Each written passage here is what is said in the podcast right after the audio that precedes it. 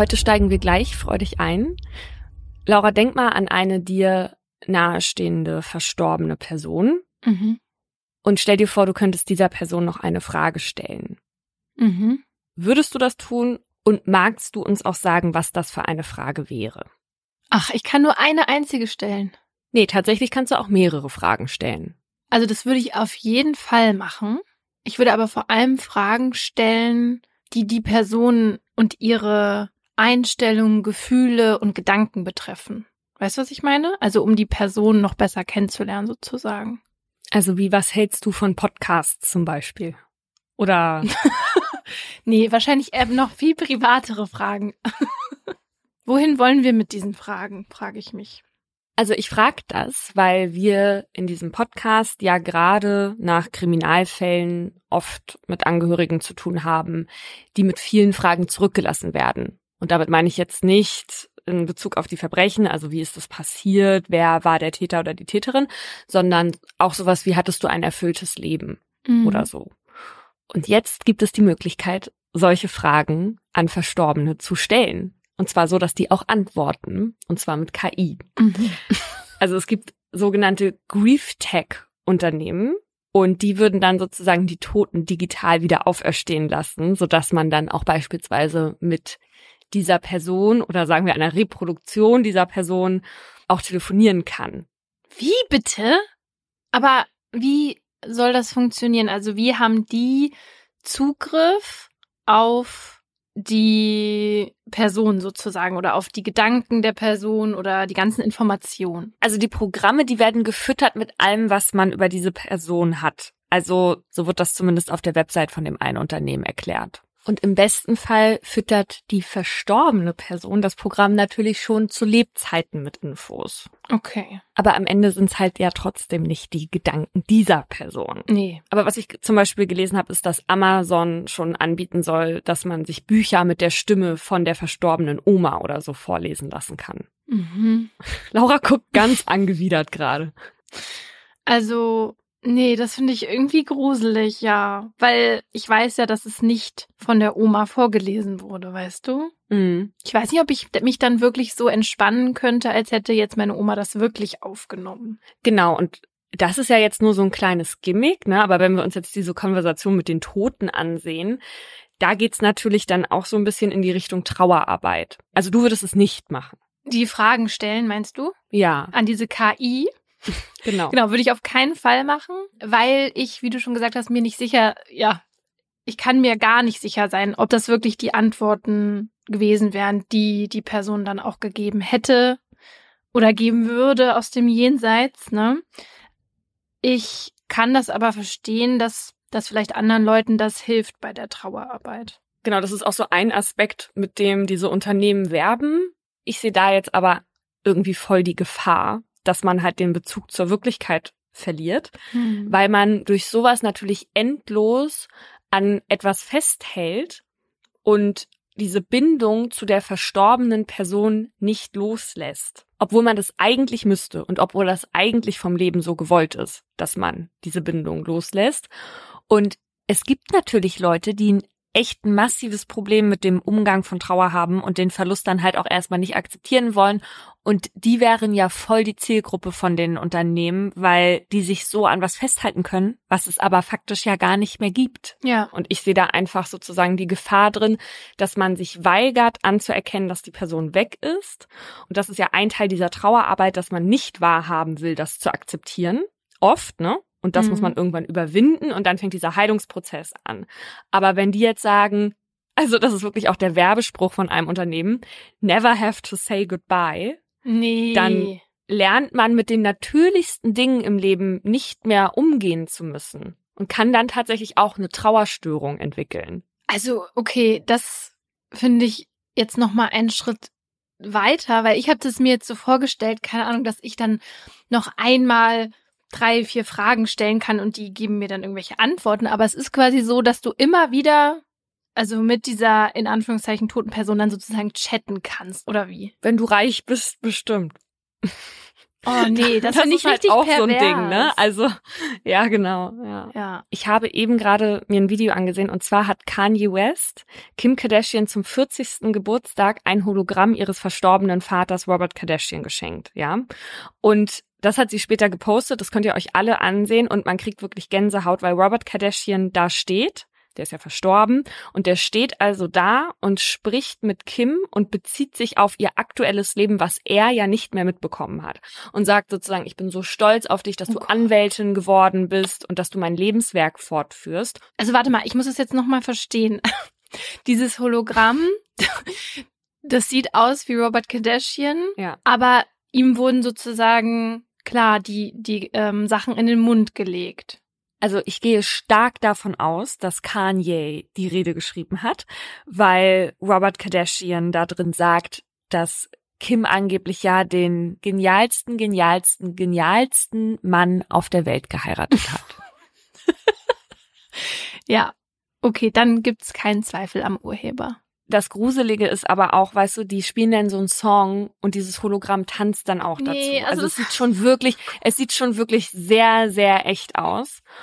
Und dieses Hologramm sagt zum Beispiel auch, ich bin immer bei euch, ich gebe euch immer Hinweise, auch wenn ich da bin. Zum Beispiel, wenn jemand laut pupst. Nein. Und also, ich meine, es soll witzig sein, ne? Aber das, da muss man ja auch sagen, so eine Konversation hätte Robert Kardashian vielleicht nie geführt, schon gar nicht in der Öffentlichkeit. Und das greift ja massiv in die Persönlichkeitsrechte des Verstorbenen ein. Ja, das stimmt. Also, wenn es sowas von mir später geben sollte, dann wäre mir das einfach nur peinlich. Und ich glaube, da wird es in Zukunft auch wirklich noch Probleme geben, weil der Europäische Gerichtshof gerade Ende 2022 nochmal das Recht auf Vergessenwerden konkretisiert hat.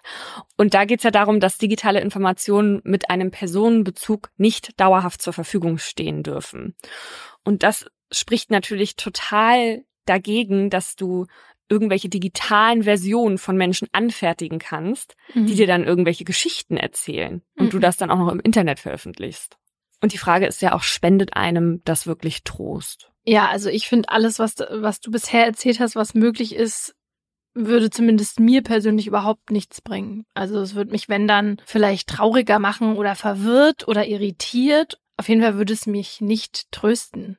Und da finde ich dann die Frage auch irgendwie interessant, was würde denn Trost spenden? Also mir zum Beispiel, wenn ich die Person wieder in den Arm nehmen könnte, wenn ich sie wieder riechen könnte, ne? wenn ich einfach das Gefühl habe, sie ist tatsächlich da. Ich glaube, irgendwann wird auch sowas möglich sein. Aber da sind wir ja jetzt gerade lange noch nicht. Ich würde das mit den Fragen stellen tatsächlich mal versuchen, aber nicht, wenn ich in einem aktuellen Trauerprozess bin. Ja. Am Ende ist es ja aber so, KI funktioniert halt nur so gut wie die Daten und Texte und Infos, mit denen es gefüttert wird. Und da wir jetzt schon mehrere Nachrichten bekommen haben, wie Chat GPT uns beschreibt und du da als Journalistin und Autorin ausgespuckt wirst, ich allerdings als Kriminalhauptkommissarin, wovon ich ja ganz weit entfernt bin. Stopp, nicht dein Ernst. Als Kommissarin, ich dachte Kriminalistin oder sowas. Das war tatsächlich bei der ersten Nachricht der Fall, aber ich habe jetzt noch eine bekommen und da war ich dann Kriminalhauptkommissarin. Das liebe ich. Woher hat er das? Weiß ich nicht. Wahrscheinlich wird das Programm mit unseren Podcast-Folgen gefüttert und der denkt in Anführungszeichen sich, na, mit dem Selbstbewusstsein, mit dem die hier immer von Sachen erzählt, muss die ja eine Ahnung haben und weiß aber natürlich nicht, dass das eigentlich gar nicht so ist. Also. Es kann sein. Werbung. Paulina, wie viel hast du heute schon getrunken? Ja, das ist gut, dass du fragst. Denn mir ist aufgefallen, ich bin ja im Winter, so genau wie du, eine viel Teetrinkerin. Und jetzt wird es warm und ich trinke jetzt Mm. schon nicht mehr so gerne Tee. Und mir fällt jetzt gerade diese Übergangsphase schwer, auf Sommergetränke umzusteigen, die nicht zuckerhaltig sind. Ja. Da habe ich nämlich gerade eine Vorliebe für, leider. Ich sehe nämlich auf Paulinas Schreibtisch jetzt nicht mehr so viele Gläser, Schrägstrich Tassen wie sonst, weil eigentlich muss man sich um Paulinas Flüssigkeitsaufnahme keine Sorgen machen, ne? Vor allem nicht am Wochenende. Genau. Und bei einer Aufnahme ist eigentlich immer auf jeden Fall ja ein großes Wasserglas, dann Kaffee und der kann Mhm. eben dann warm oder kalt sein und eben Tee. Aber jetzt ist es eben um einen Behälter dann jetzt schon auch weniger geworden. Ja. Mhm. Aber ich finde es ja schon bemerkenswert, dass du, also Paulina, das müsst ihr wissen, wenn sie durch ihre Wohnung spaziert, hat sie eigentlich immer dieses große Wasserglas dabei. Also egal, wo du hingehst, wenn du dich jetzt äh, im Badezimmer fertig machst oder so, das Wasserglas kommt mit. Oder ans Bett auch. Weil ich immer Durst habe, ja. Ja, mhm, schon. Das ist wirklich gut, weil bei mir ist das oft so, dass ich es vergesse. Wenn es dann nicht direkt neben mir steht, dann vergesse ich und dann bin ich auch zu faul, um nach unten zu gehen und mir ja. dann Wasser zu holen. Aber das ist bei dir ja nicht so. Du bist einfach zu durstig.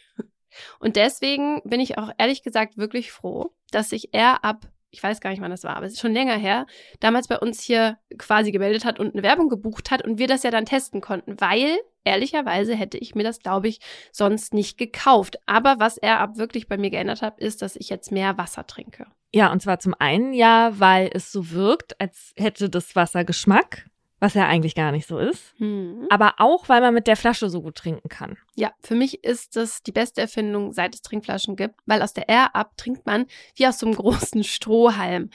Das heißt, man muss die Flasche nicht so hoch halten. Ja. Naja, also was aber ja auch das Besondere ist, das hast du eben schon angesprochen, ist, dass man mit der Air Up Wasser trinkt, das aber nach etwas anderem schmeckt. Und zwar durch die Aromapots also mit R abnimmt der Körper nur Wasser und keine Zusatzstoffe, Zucker oder Kalorien zu sich. Und mittlerweile gibt es die Duftpots auch in über 20 Geschmacksrichtungen, wie Himbeer, Zitrone, Mango, Maracuja oder sogar auch gut für den Sommer Eiskaffee. Und wenn ihr euch jetzt auch überzeugen wollt, findet ihr den Link zum Shop und alle Infos auch nochmal in unserer Folgenbeschreibung.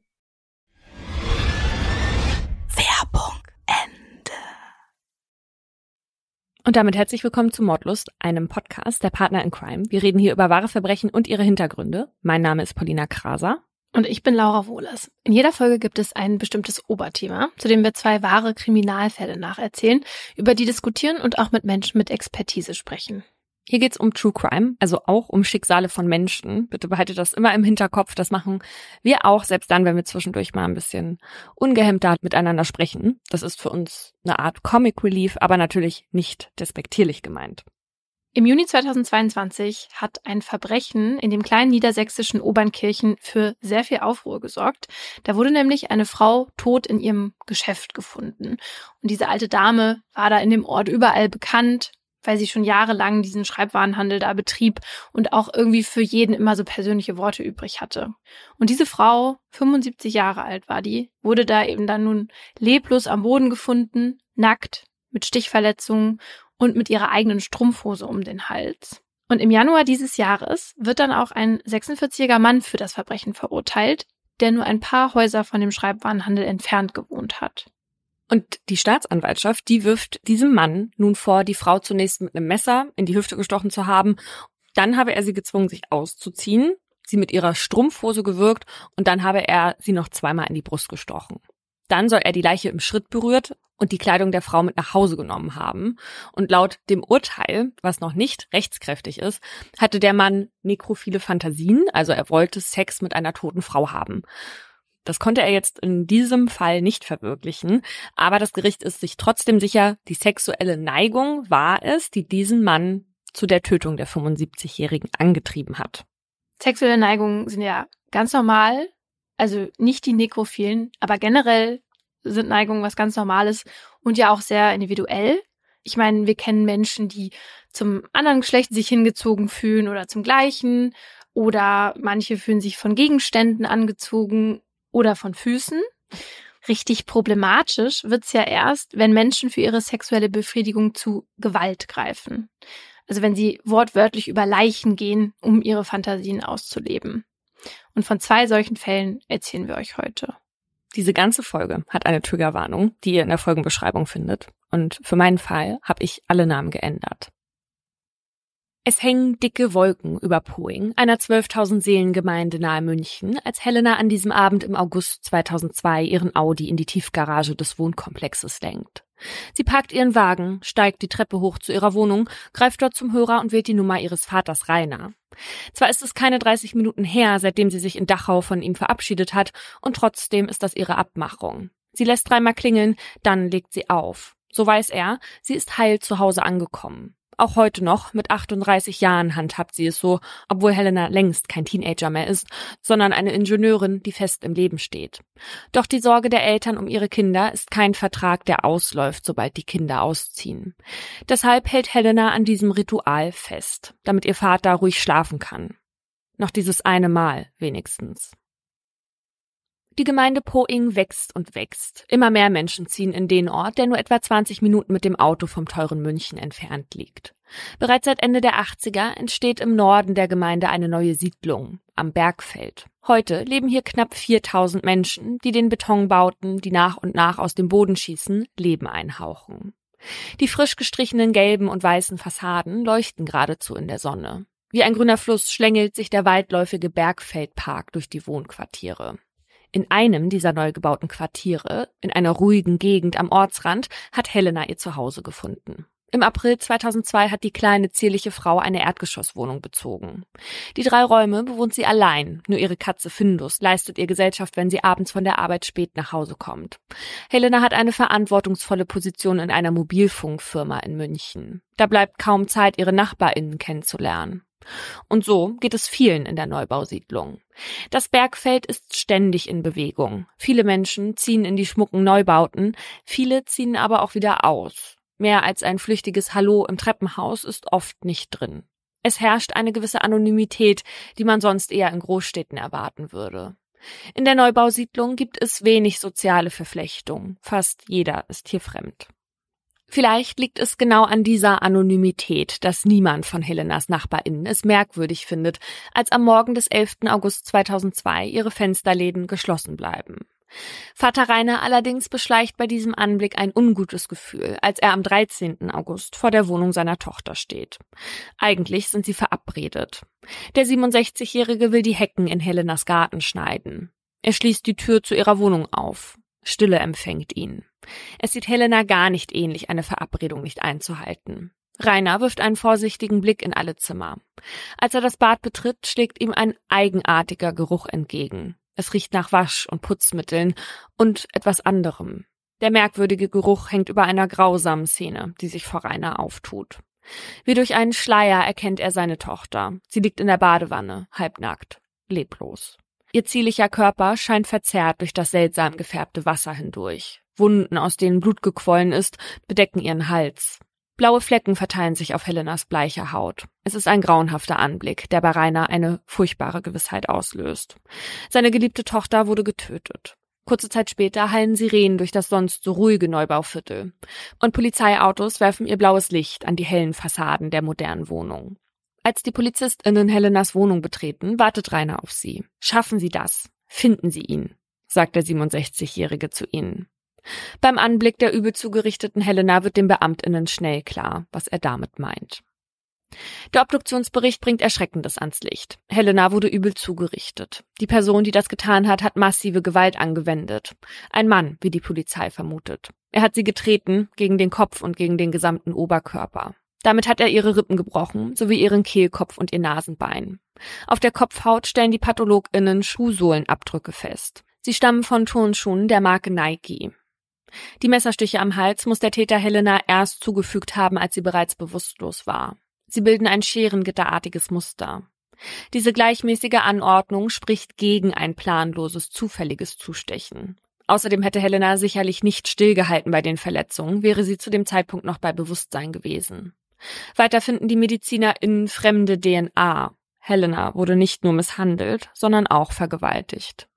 In den nächsten Tagen beginnt eine groß angelegte Suche. Eine 30-köpfige Sonderkommission Bergfeld unter der Leitung von Thomas Leifels wird eingerichtet. Im friedlichen Bergfeldpark, in dem die Menschen joggen und spazieren gehen, mischen sich die blauen Uniformen von Dutzenden Beamtinnen, die nach Hinweisen auf einen Täter suchen. Die PolizistInnen wechseln vom sonnendurchfluteten Park ins Kühl der Tiefgarage, in der Helena in jener Nacht ihren Audi geparkt hat. Die Türen der Tiefgarage führen in das Haus, in dem Helena gewohnt hat, aber auch noch zu vier weiteren Gebäuden. Ein paar Stockwerke darüber klingeln die Beamtinnen an jeder Haustür. Die Kripo erhofft sich Hinweise aus der Bevölkerung. Wer hat Helena am Samstag alleine oder in Begleitung gesehen? Wer hatte Kontakt mit ihr? Wer kann persönlichere Angaben über sie machen, ihre Gewohnheiten beschreiben?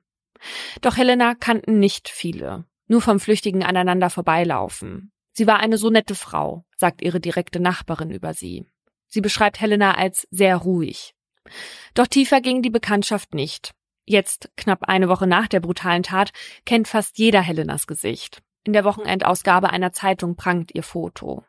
Darauf lächelt die Frau mit dem Kurzhaarschnitt in die Kamera, den Kopf leicht zur Seite gedreht, die braunen großen Augen bilden einen Kontrast zu ihren feinen blonden Haaren. Ihr Pony reicht fast bis zu ihren geschwungenen, dünnen Augenbrauen. Daraufhin melden sich einige wenige Zeuginnen bei der Polizei, doch konkrete Hinweise oder ein Verdacht sind nicht dabei. Noch könnte es jeder sein, jemand aus der Nachbarschaft oder von der Arbeit. Helena hatte in der Woche Urlaub, deshalb fiel nicht auf, als sie am Montag nicht im Büro erschien. Aber es könnte auch jemand völlig Fremdes in Frage kommen, der sich im Ort auskennt, sagt Soko-Leiter Thomas Leifels gegenüber der Presse. Davon geht er aus, weil Helenas Wohnung die letzte in einer Sackgasse war. Er hält es für unwahrscheinlich, dass ein Fremder dort zufällig vorbeigeht und beschließt, jemanden umzubringen. Deshalb nehmen die Beamtinnen auch die Bauarbeiter ins Visier, die in diesen Tagen die Wohngegend weiter bebauen. Einen Monat nach dem Leichenfund nehmen sie von all den Speichelproben. Das brutale Verbrechen an der 38-Jährigen versetzt die Gemeinde in Angst. Die großen Fenster der Wohnung, die sonst so freundlich die Sonnenstrahlen reflektieren, werden bereits früh am Abend von Rollläden versperrt. Die Straßen sind in diesen Tagen wie ausgestorben. Vor allem Frauen trauen sich in der Dunkelheit nicht mehr alleine raus. Ihre Autos parken sie draußen, dann huschen sie schnell Richtung Wohnung. Tiefgaragen erscheinen ihnen nicht länger geheuer. Denn wer weiß, vielleicht hat der Täter Helena genau dort aufgelauert und ist ihr dann gefolgt. In Helenas Wohnung wurden keine Einbruchsspuren an Türen oder Fenstern gefunden. Also kannte sie den Täter vielleicht. Also hat er vielleicht auch hier gewohnt. Die BewohnerInnen im Bergfeld fangen an, sich gegenseitig zu misstrauen. Wer kennt seine NachbarInnen denn schon richtig? Wer weiß, welche Gedanken sich hinter dem freundlichen Lächeln verbergen? Wer kann ahnen, was abends hinter geschlossenen Türen geschieht? Auf einmal ist jeder verdächtig. Die NachbarInnen behalten sich genau im Auge. Jetzt rufen sie bei der Polizei an, wenn jemand plötzlich die Mülltonne woanders hingestellt hat. In der Nachbarschaft ist nichts mehr, wie es war. Nur Helenas Name steht noch immer an der Türklingel. Ein grüner Kranz mit gelb-roten Rosen hängt daneben und erinnert alle daran, dass hier vor wenigen Wochen, nur ein paar Meter von ihnen entfernt, eine Frau getötet wurde. Wochen ziehen ins Land und noch immer gibt es keine heiße Spur. Speichelproben aus dem näheren Umfeld haben die Beamtinnen mit der gefundenen DNA abgeglichen, doch einen Treffer gab es nicht. Um das Gedächtnis der Menschen im Bergfeld aufzufrischen, verteilt die Soko Ende September einen Fragenkatalog. Wurden Frauen in der Vergangenheit in anstößiger Weise angesprochen, lautet eine Frage. Eine andere erkundigt sich danach, ob es Diebstähle gab, bei denen Damenunterwäsche aus Wäscheräumen geklaut wurde. Tatsächlich hat es merkwürdige Vorkommnisse gegeben und das bereits seit längerem. In den letzten Jahren ist immer wieder Damenwäsche von Wäscheleien verschwunden.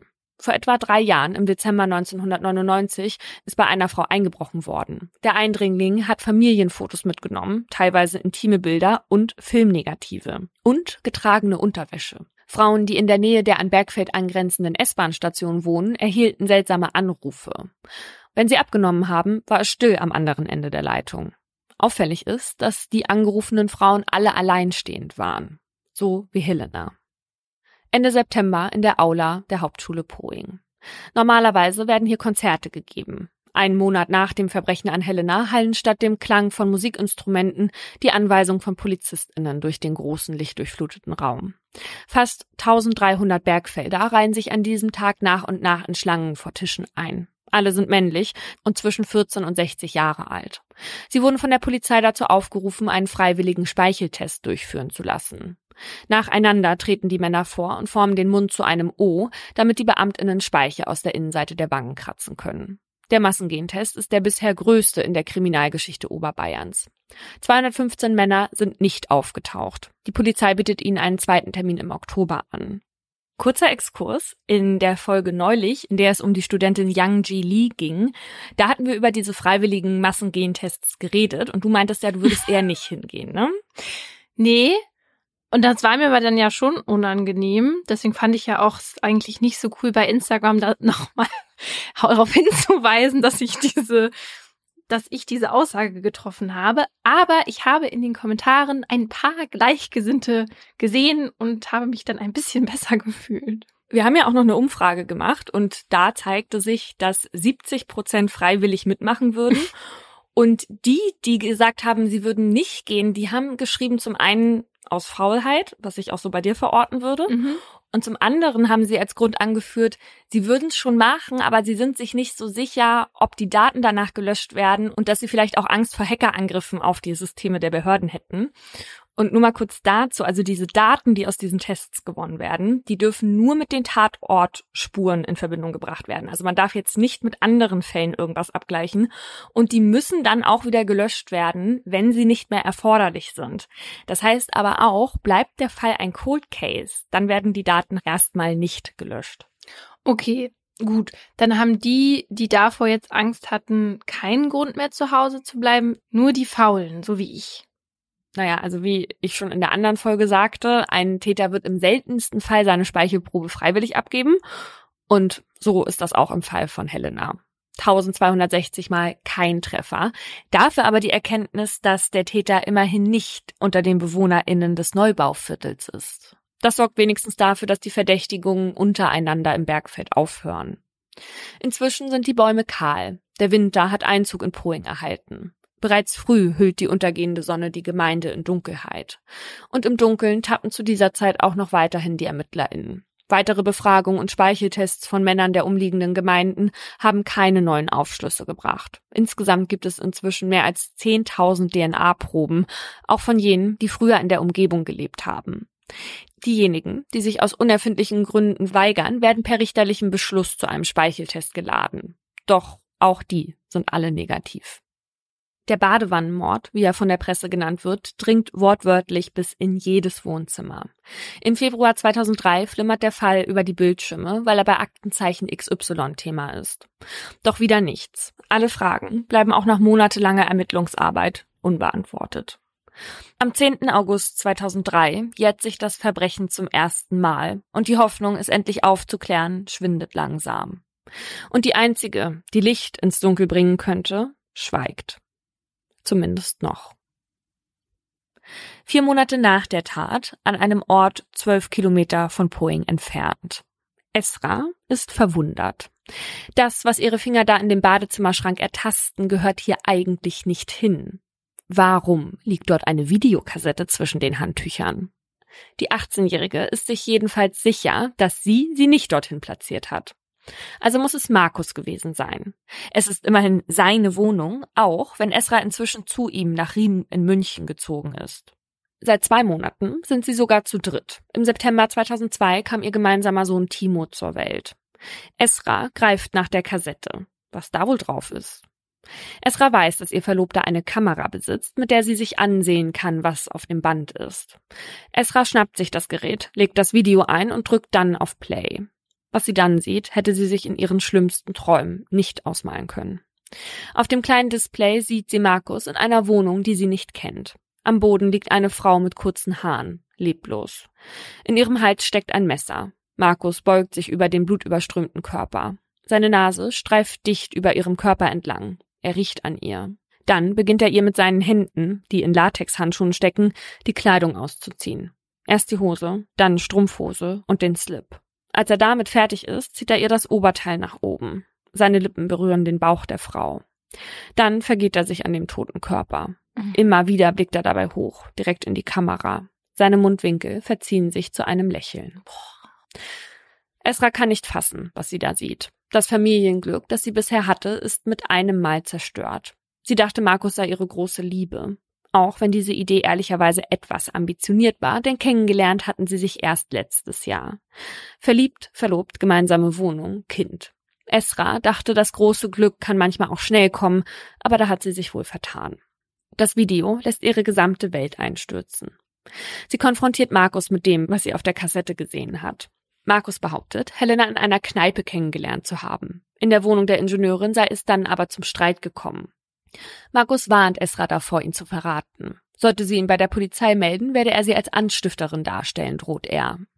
Esra schüchtert das ein. Sie hat Angst, dass Markus seine Worte wahrmacht und sie am Ende im Gefängnis landet. Doch im Laufe der nächsten Monate streiten die beiden so viel, dass Markus Esra im Mai 2003 aus der Wohnung wirft. Timo aber behält er bei sich. Esra darf ihr Kind zwar jeden Tag besuchen, aber Markus droht ihr regelmäßig damit, ihn ihr ganz wegzunehmen.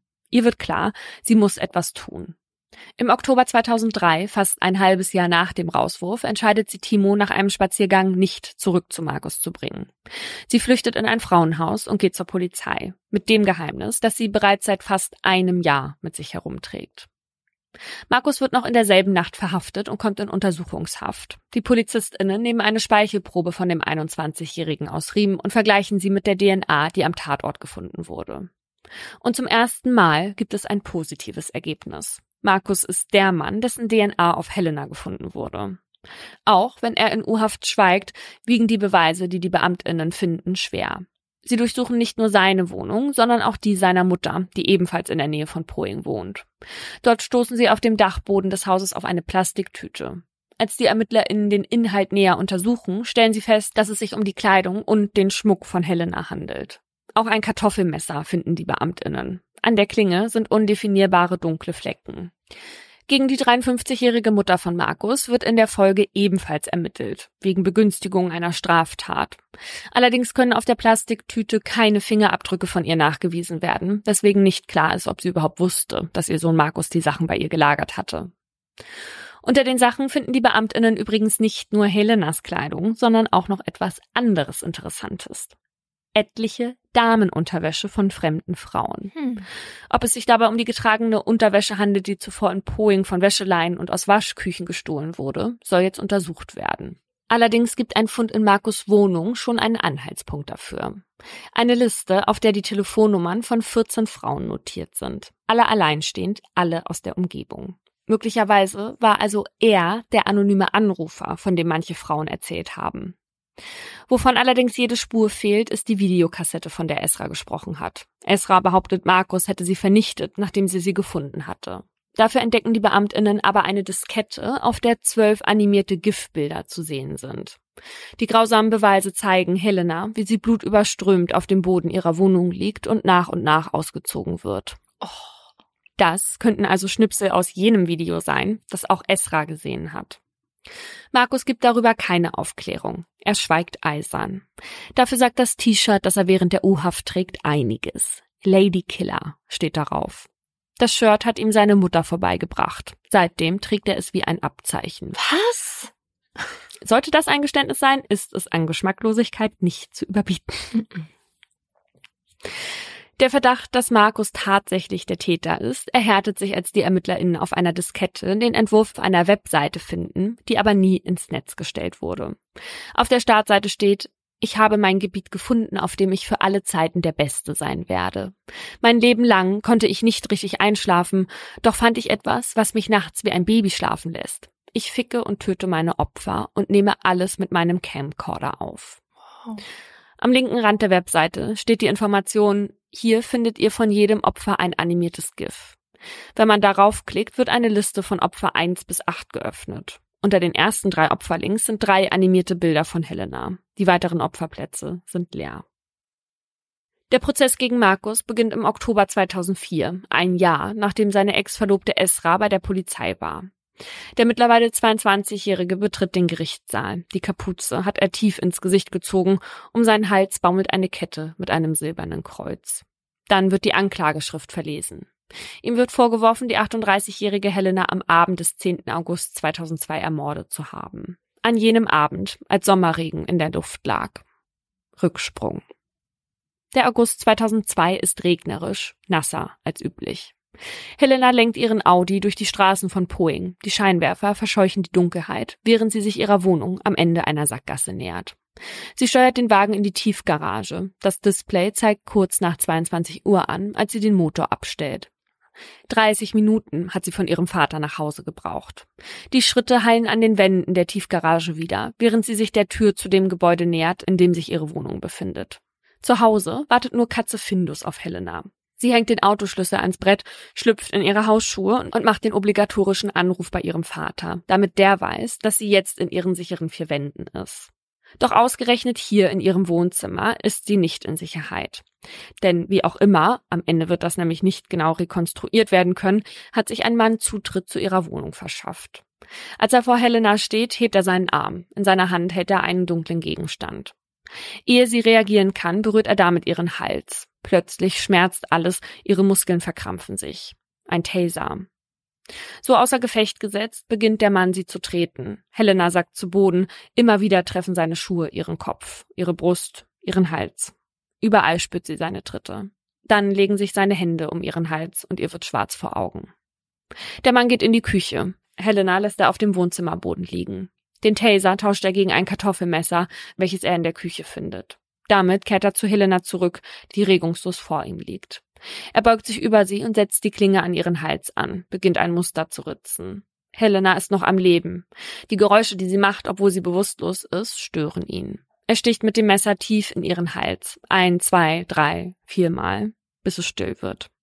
Dann steht der Mann auf, lässt das Messer im Hals stecken, holt aus dem Rucksack eine Kamera, baut sie so auf, dass Helena von Kopf bis Fuß im Bild zu sehen ist und startet die Aufnahme. Was dann passiert, sieht Esra später auf dem Video. Danach schleift er die Tote auf einem Teppich über den Boden ins Badezimmer. Er hieft die Leiche in eine Wanne und füllt diese mit Wasser. Um eventuelle Spuren zu vernichten, schüttet der Mann alle Badezusätze, die er finden kann, Wasch- und Putzmittel in das Wasser. Im Wohnzimmer packt er alle Gegenstände, auf denen er Spuren vermutet, in einen Rucksack, darunter die Kleidung von Helena sowie das Messer. Dann tritt er in den Hausflur, zieht die Tür hinter sich ins Schloss und geht unbemerkt hinaus. Die Staatsanwaltschaft ist überzeugt, dass es sich so zugetragen hat und dass der Mann, der das Helena angetan hat, Markus ist. Dieser hält den Kopf gesenkt und die Augen geschlossen, als die Anklageschrift vor der Jugendkammer des Landgerichts München II verlesen wird. Sein Verteidiger widerspricht dieser Darstellung.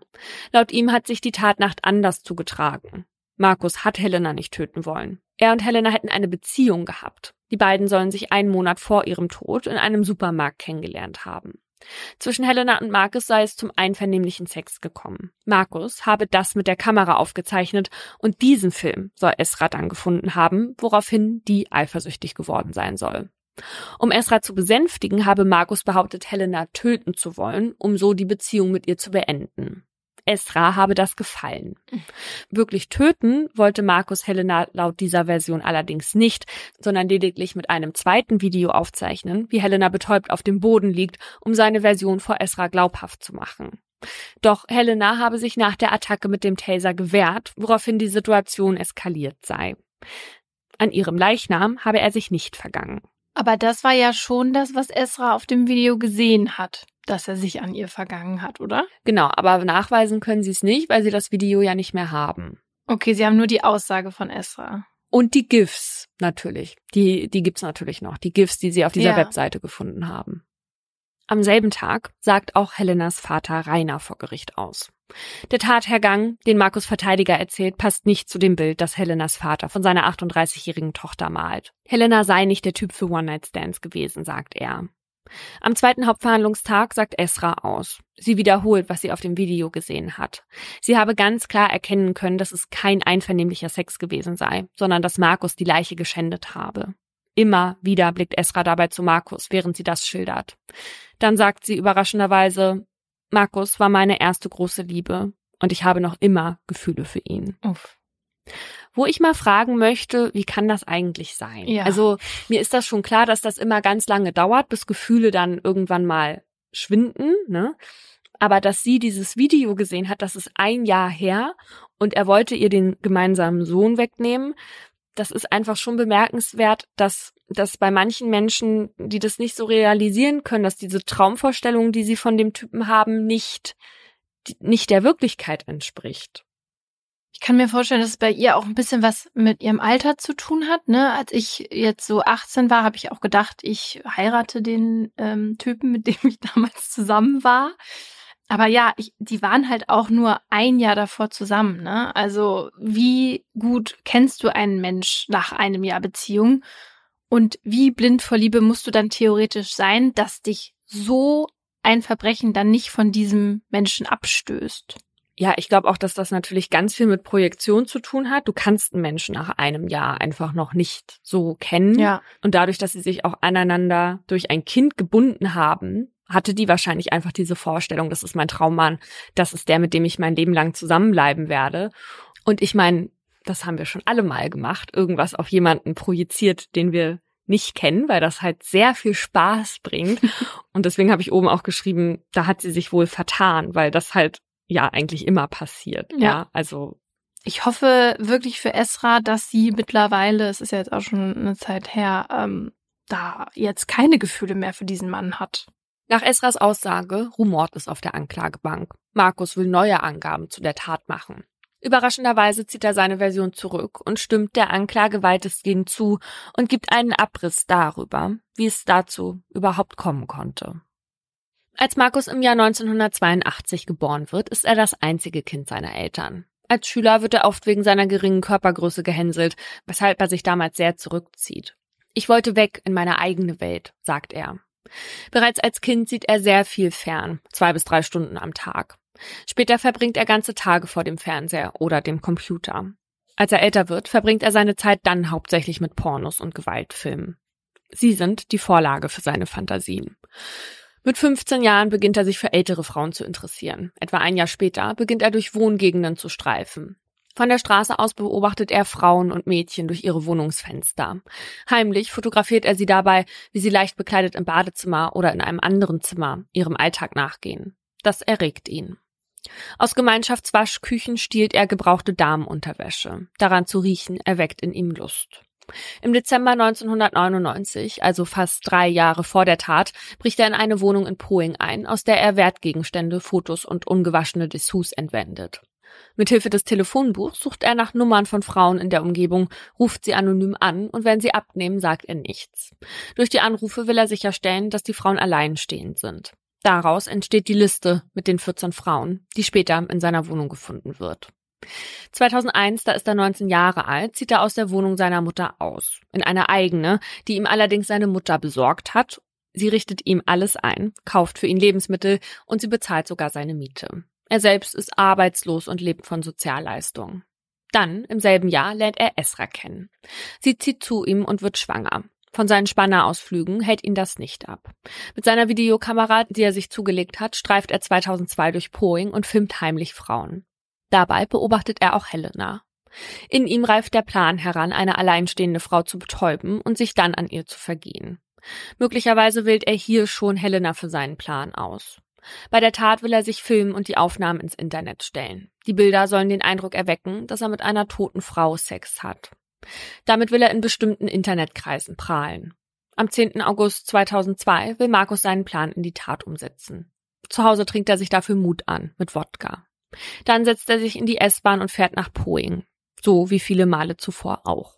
Nur diesmal hat der 20-jährige Gepäck dabei. In seinem Rucksack hat er einen Elektroschocker, eine Videokamera und Einweg-Latex-Handschuhe. Als er Poing erreicht, zieht seine Gestalt im Schutz der Dunkelheit durch das Neubauviertel am Rande von Poing, in dem auch Helena wohnt. Er betritt die Tiefgarage, in der Helena an jenem Abend parkt. An dieser Stelle sagt er, dass er sie dort sieht und ihr bis zur Wohnungstür folgt. Als sie im Begriff ist, die Tür aufzuschließen, greift er sie an. Aber seine Version widerspricht der Beweisaufnahme. Demnach hat sich Helena bereits eine Weile in der Wohnung aufgehalten, bevor Markus aufgetaucht ist. Sie hatte ihre Jacke abgelegt, ihren Autoschlüssel ans Schlüsselbrett gehängt, Hausschuhe angezogen, zwei Nachttischlampen im Schlafzimmer eingeschaltet und ihren Vater angerufen. Bis zum Ende kann nicht geklärt werden, wie Markus also in Helenas Wohnung gelangt ist. Was ich ein mega gruseliges Gefühl finde, dass du einfach weißt, der Typ, der Typ war da einfach schon eine Weile in der Wohnung, als sie auch da war. Aber wieso, ich verstehe dann auch nicht, wieso sagt er denn das dann nicht, weißt du, weil er gibt ja jetzt schon zu, sie getötet zu haben und alles, aber sagt dann, der hätte sie in der Tiefgarage, wäre ihr hinterhergegangen. Also, ich meine, gut, man, vielleicht muss ich auch gar nicht versuchen, den zu verstehen, ja, aber das ergibt für mich schon wieder auch gar keinen Sinn. Ja, ich glaube, das ist schwer, das nachzuvollziehen, aber bei Leuten mit so abstrusen Gedankengängen kann ich mir vorstellen, dass die, vielleicht ist dem die Wahrheit dann unangenehm. ja. Ich meine, was kann unangenehmer sein, als zu sagen, dass du einfach einen anderen Menschen das Leben genommen hast? Aber naja. Ach, vielleicht, also das, glaube ich, ist ihm ja offenbar gar nicht unangenehm mit seinem coolen T-Shirt, das er da ähm, immer trägt. Aber vielleicht, ja, vielleicht ist ihm peinlich, äh, ja. einzubrechen und ähm, in der Wohnung auszuharren, ja. Wie auch immer, in großen Teilen stimmt dieses Geständnis jetzt aber mit der Aussage von Esra und der Beweisaufnahme überein. Warum sich Markus entschieden hat, doch mit der Version rauszurücken, erklärt sein Verteidiger. Das Opfer und dessen Familie sollen nicht länger in einem schrägen Licht dastehen. Außerdem will mein Mandant nicht, dass Esra als Lügnerin dasteht. Insgesamt sagen mehr als 50 Zeuginnen aus. Eine Zeugin kann Teile der Unterwäsche identifizieren, die Markus bei sich gelagert hat. Sie erkennt sie als die Wäsche, die ihr beim Wohnungseinbruch im Jahr 1999 geklaut worden ist. Auch GutachterInnen sitzen im Zeugenstand. Sie haben ein psychologisches Gutachten über Markus erstellt. Sie bescheinigen ihm eine Persönlichkeitsstörung mit schizoiden, narzisstischen und dissozialen Persönlichkeitsanteilen. Das zeigt sich in einem hohen Maß an Kontaktschwäche, Gefühlskälte, emotionaler Verletzbarkeit und einer ausgeprägten aggressiv-sadistischen Handlungsbereitschaft. Bei Markus besteht eine Neigung dazu, in Fantasien und Tagträume abzudriften. Außerdem verfügt er über ein deutliches Verdrängungspotenzial.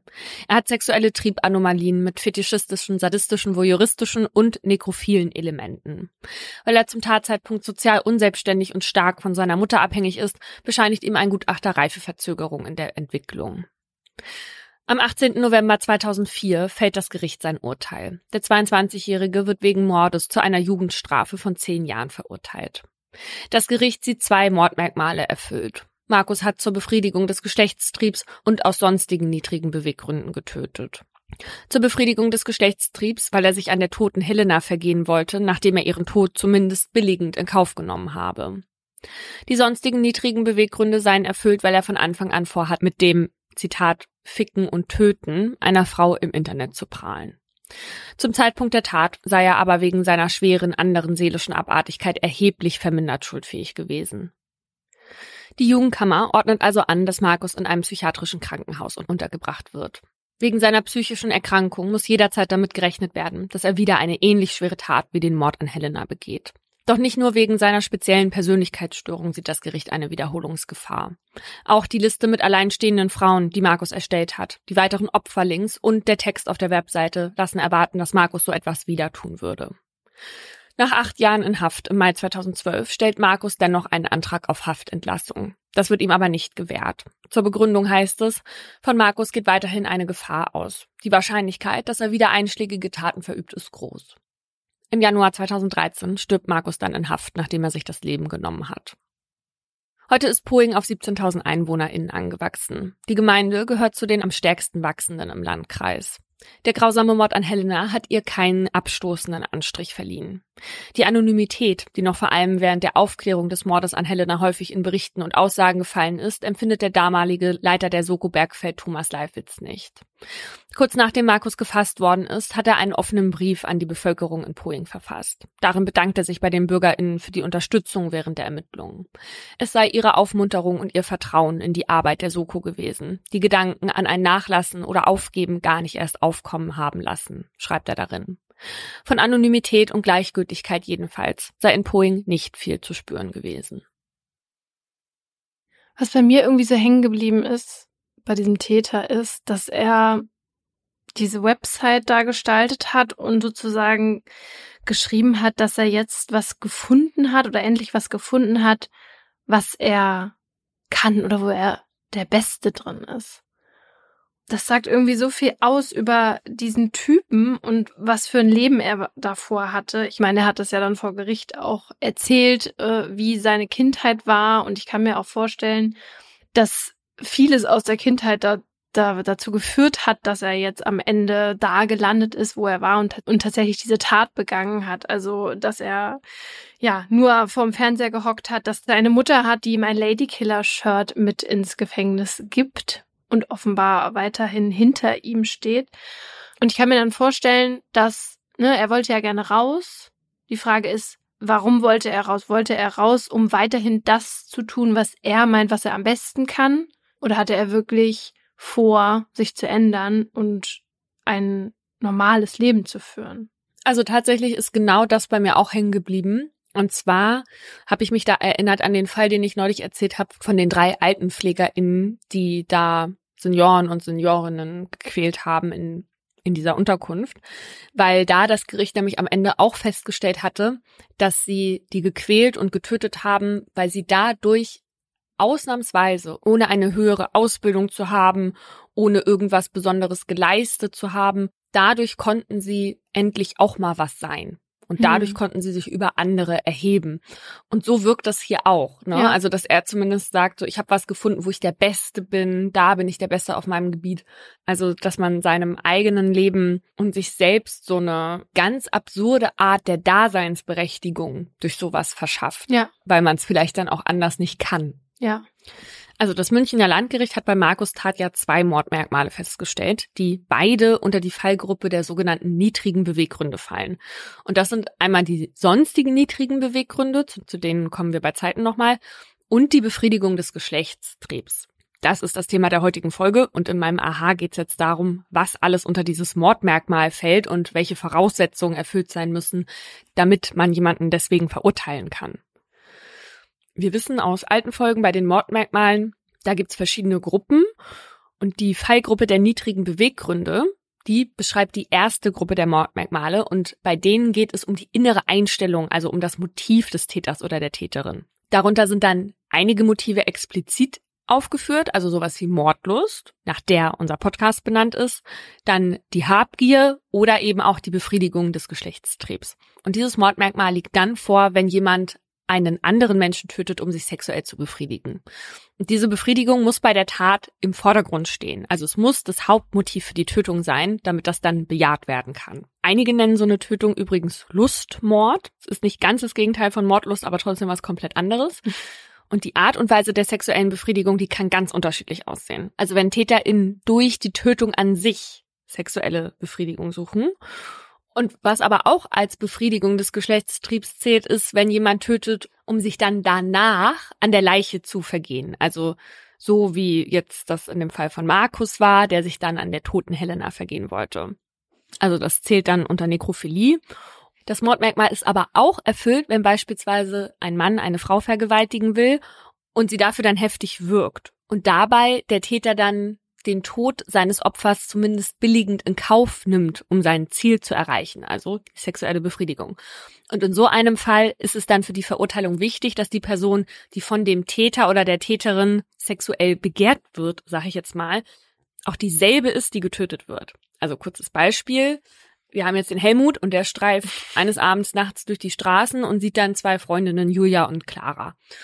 Und er beschließt dann, die zwei zu überfallen, weil er Julia vergewaltigen will. Und um das dann in Ruhe machen zu können, tötet er dann aber als erstes Clara. Diese Tötung wäre dann kein Mord zur Befriedigung des Geschlechtstriebs, sondern dann wahrscheinlich zur Ermöglichung einer anderen Straftat, weil Helmut ja nicht Clara, sondern Julia vergewaltigen wollte. Wenn er aber im Anschluss Julia vergewaltigt und sie dann wirkt, damit sie beispielsweise nicht schreit oder sich nicht wehrt, und dann damit auch ihren Tod billigend in Kauf nimmt, dann ist das ein Mord zur Befriedigung des Geschlechtstriebs. Damit dieses Mordmerkmal dann in Frage kommt, müssen TäterInnen bei der Tat also von einem sexuellen Motiv geleitet sein. Was allerdings keine Rolle spielt, ist, ob die sexuelle Befriedigung am Ende dann auch tatsächlich erreicht wird. Und als ich das gelesen habe, musste ich erst mal lachen, weil das wäre ja nun auch noch schöner, wenn man das Opfer nicht mehr nur dafür verantwortlich macht, weil der Rock zu kurz war, sondern auch noch dafür, dass der Typ dann seine Erektion nicht halten konnte. ja, da geben wir dann nur Totschlag. Das ist dann nicht lebenslang wert. Ach so, weißt du, woran ich direkt gedacht habe? Ich glaube, so einen Fall hatten wir auch mal. Dass jemand dachte, dass es ihn sexuell erregt, wenn er das und das macht, also irgendwie, irgendwie jemanden tötet oder sowas, und er dann aber gemerkt hat, dass es gar nicht so war. Genau, und woher weißt du das auch, ne? Du, du kannst es ja nicht sicher sagen, wenn du es noch nie gemacht hast.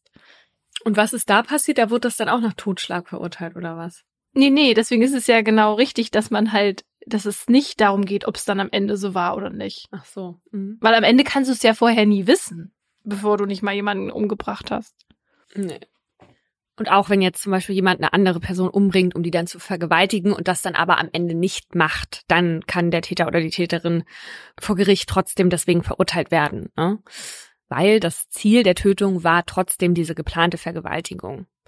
Was allerdings nicht ausreicht, um das Mordmerkmal zu erfüllen, ist, wenn TäterInnen zunächst ihr Opfer aus anderen Gründen töten, also ohne sexuelle Motive, und dann entweder spontan während des Tötens sexuell erregt werden und ihr Opfer, ohne dass sie das jetzt vorher eingeplant hatten, dann auch noch missbrauchen.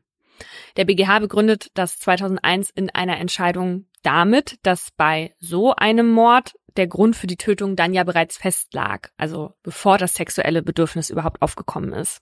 Und somit ist dann eine sexuelle Motivation ja nicht ausschlaggebend für die Tötung. Mhm. Und das sind die Grundlagen und Voraussetzungen für das Mordmerkmal der Befriedigung des Geschlechtstriebs, die rechtlich auch sehr klar sind. Wo die juristischen Meinungen aber so ein bisschen auseinandergehen, ist bei der Frage, ob es auch dann ein Mord zur Befriedigung des Geschlechtstriebs ist, wenn man sich mit der Tötung erst später befriedigen will. Also wenn TäterInnen beispielsweise nicht wie in deinem Fall filmen und ihr Opfer direkt vergewaltigen, sondern sich dabei filmen, wie sie einen Menschen töten, um sich dann erst später an dem Ansehen des Films zu befriedigen. In der strengeren juristischen Literatur wird zum Teil ein sogenannter zeitlich-räumlicher Zusammenhang gefordert. Also da wird gefordert, dass die Befriedigung quasi unmittelbar an die Tötung anknüpfen muss, damit das Mordmerkmal festgestellt werden kann. Das wäre dann in dem Beispiel, was ich hier gerade äh, gesagt habe, ja nicht der Fall. Aber wir erinnern uns ja sicher noch alle an Armin Maivis, den Kannibalen von Rothenburg, dessen Haus vor kurzem abgebrannt ist. da haben wir ganz viele Nachrichten von euch zu bekommen. Und dessen Fall ich ja in Folge 2 erzählt habe der hat ja genau das gemacht. Also sein Opfer zerstückelt und sich dabei gefilmt, um sich das später zur Befriedigung anschauen zu können. Und der war zunächst in Anführungszeichen nur wegen Totschlags verurteilt worden. Dann hat der BGH das Urteil aber verworfen, und zwar mit der Begründung, dass unter anderem das Mordmerkmal der Befriedigung des Geschlechtstriebs zu Unrecht abgelehnt wurde. Denn der BGH, im Gegensatz zur Literatur, ist sich sicher, dass der zeitlich-räumliche Zusammenhang nicht nötig ist, sondern dass es ausreicht, wenn TäterInnen die Tötung als Mittel ansehen, um ihre sexuelle Befriedigung zu bekommen, egal wann. Und am Ende wurde Malvis dann ja auch wegen Mordes zur Befriedigung des Geschlechtstriebs verurteilt. Übrigens sitzt der immer noch. Im August 2020 lehnte die Strafvollstreckungskammer des Kasseler Landgerichts eine bedingte Haftentlassung nämlich erneut ab, und zwar mangels einer günstigen Sozialprognose. Und tatsächlich gibt es auch noch eine andere aktuelle Entscheidung zu dem Thema. Und zwar ein Fall, der 2020 vor dem Landgericht München verhandelt wurde. Das ist der Fall von Jan O. Jan O hat von 2013 bis 2018, also über fünf Jahre hinweg, Mädchen und junge Frauen angeschrieben die online über Kleinanzeigen nach einem Minijob gesucht haben. Und der hat sich ihnen als Arzt vorgestellt, der gerade an einer Studie zur Schmerzempfindlichkeit bei Stromschlägen forscht. Per Nachricht hat er denen dann also vorgeschlagen, dass sie an einer Studie teilnehmen könnten. Und teilweise hat er ihnen dafür auch über 1000 Euro angeboten. Mindestens 79 Frauen aus ganz Deutschland haben dann tatsächlich auch bei seinem Experiment mitgemacht. Dafür mussten sich die Testpersonen nach Jan O's Anweisung so eine Apparatur aus Kabeln, zwei Löffeln und einem Stecker zusammenbasteln. Und dann hat sich der angebliche Wissenschaftler per Skype gemeldet, einen Videoanruf gestartet und er hat seine Kamera aber immer ausgelassen und dann nur per Chat geschrieben. Und zunächst hat er dann geprüft, ob die Apparatur irgendwie richtig ist und die Frauen im Anschluss dann aufgefordert, den Stecker in die Steckdose zu stecken, sich die Löffel an ihre Schläfen oder die Füße zu halten mhm. und sich dann die Spannung einer regulären Haushaltssteckdose, also 230 Volt, durch den Körper zu jagen. Und viele haben das aber halt gemacht, weil die ja dachten, am anderen Ende würde ein Arzt sitzen und der hat ihnen auch immer wieder versichert, dass der Versuch ungefährlich ist. Aber natürlich, als dann der Stromschlag durch den Körper ging, haben einige vor Schmerzen geschrien, die haben Verbrennung erlitten und manche haben auch das Bewusstsein verloren. Jan O hat sich das Ganze dann halt live angeguckt, aber das auch alles währenddessen aufgezeichnet, um sich später dann daran sexuell zu befriedigen. Und als der Fall später vor Gericht landet, orientiert man sich an der Rechtsprechung von Armin Maivis und sagt, auch das ist ein versuchter Mord zur Befriedigung des Geschlechtstriebs. Und somit wird Jan O. dann auch wegen versuchten Mordes in 13 Fällen und gefährlicher Körperverletzung zu elf Jahren Haft verurteilt weil ein psychiatrischer Gutachter aber vorher eine abnorme Sexualität mit sadistischen und fetischistischen Zügen und das Asperger-Syndrom bei ihm festgestellt hat, schätzt er Jan O. als vermindert schuldfähig ein. Und deswegen ordnet das Gericht dann auch die Unterbringung in einem psychiatrischen Krankenhaus an. Mein Fall zeigt, was passiert, wenn ein Mensch seine Lust über das Leben von anderen stellt. Einige Namen habe ich geändert. 17. August 1999.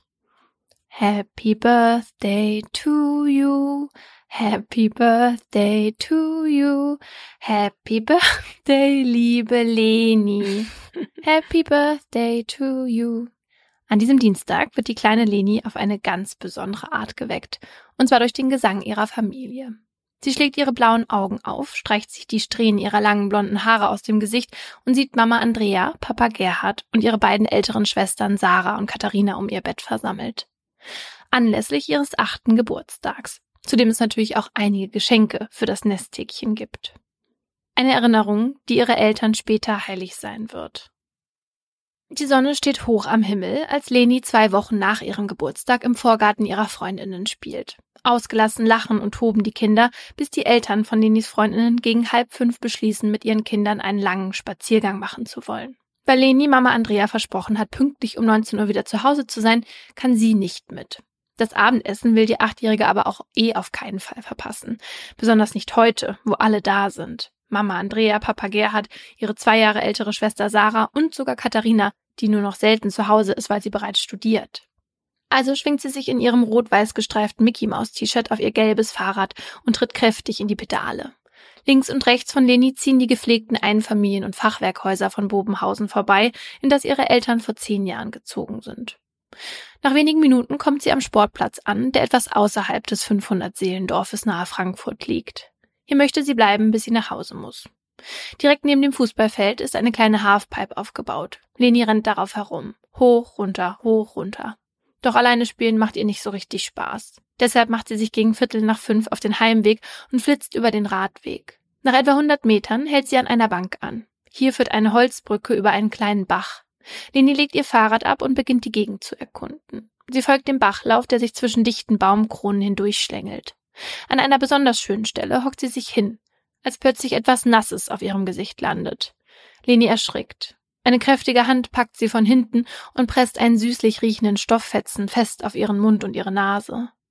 Lenis Herz rast vor Angst. Doch bevor sie reagieren kann, reißt man sie hoch und schleift sie rückwärts. Verzweifelt versucht die Achtjährige sich zu wehren. Doch ihr bleibt keine Chance. Die Konturen der Welt um sie herum verschwimmen. Die Farben werden immer blasser, bis die Dunkelheit das Mädchen vollständig verschlingt.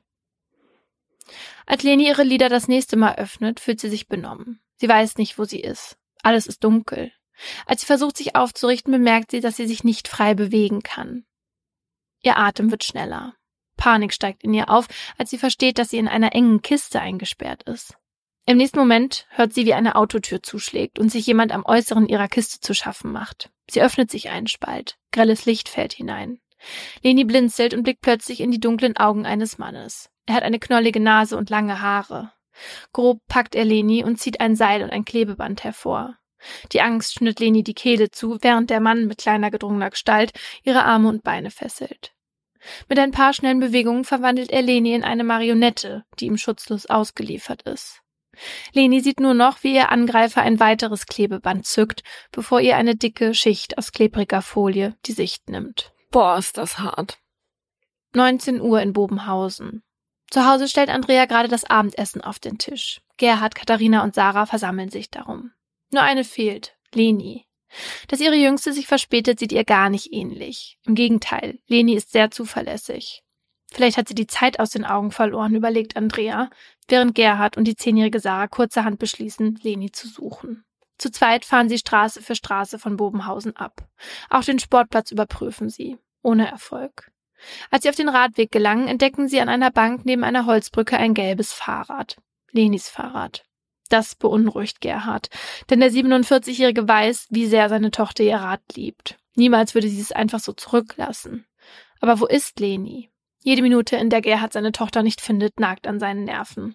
Bevor er um kurz vor 20 Uhr voller Sorge schließlich die Nummer der Polizei wählt und seine jüngste Tochter als vermisst meldet. Noch am selben Abend startet eine groß angelegte Suchaktion rund um den Sportplatz. Mit vereinten Kräften durchforsten Polizei und Feuerwehrkräfte das Gebiet, drehen jeden Stein dreimal um. Vergebens.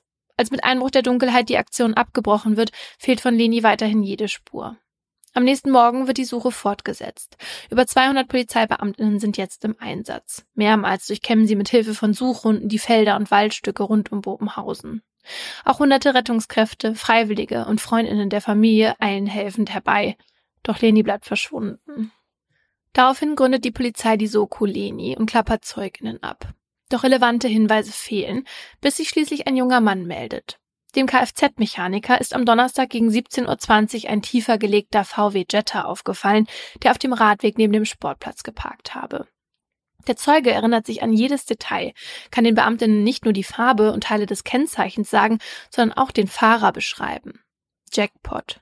So sucht die Polizei ab sofort nach einem unrasierten Mann mit Brille und Pferdeschwanz, der einen VW Jetta mit Bad Homburger Kennzeichen fährt. Von diesen Autos gibt es knapp 600. Alle Personen, die solch eines besitzen, werden in den nächsten Wochen überprüft. Am 20. September 1999, 18 Tage nach Lenis Verschwinden, steht eine solche Kontrolle an. Eine Wohnung in Friedrichsdorf, 40 Kilometer von Bobenhausen entfernt. Zwei Polizisten stehen vor einer Tür und klingeln. Es dauert nicht lange, bis ein korpulenter Mann mit zerzausten langen Haaren auf der Schwelle erscheint. Die Beamten befragen ihn zu seinem Alibi. Er gibt an, den Nachmittag und Abend des 2. Septembers allein zu Hause verbracht zu haben und erklärt, nichts mit dem Verschwinden von Leni zu tun zu haben. Währenddessen stehen zwei weitere Beamte in der Tiefgarage des Wohnhauses neben dem VW Jetta des Mannes.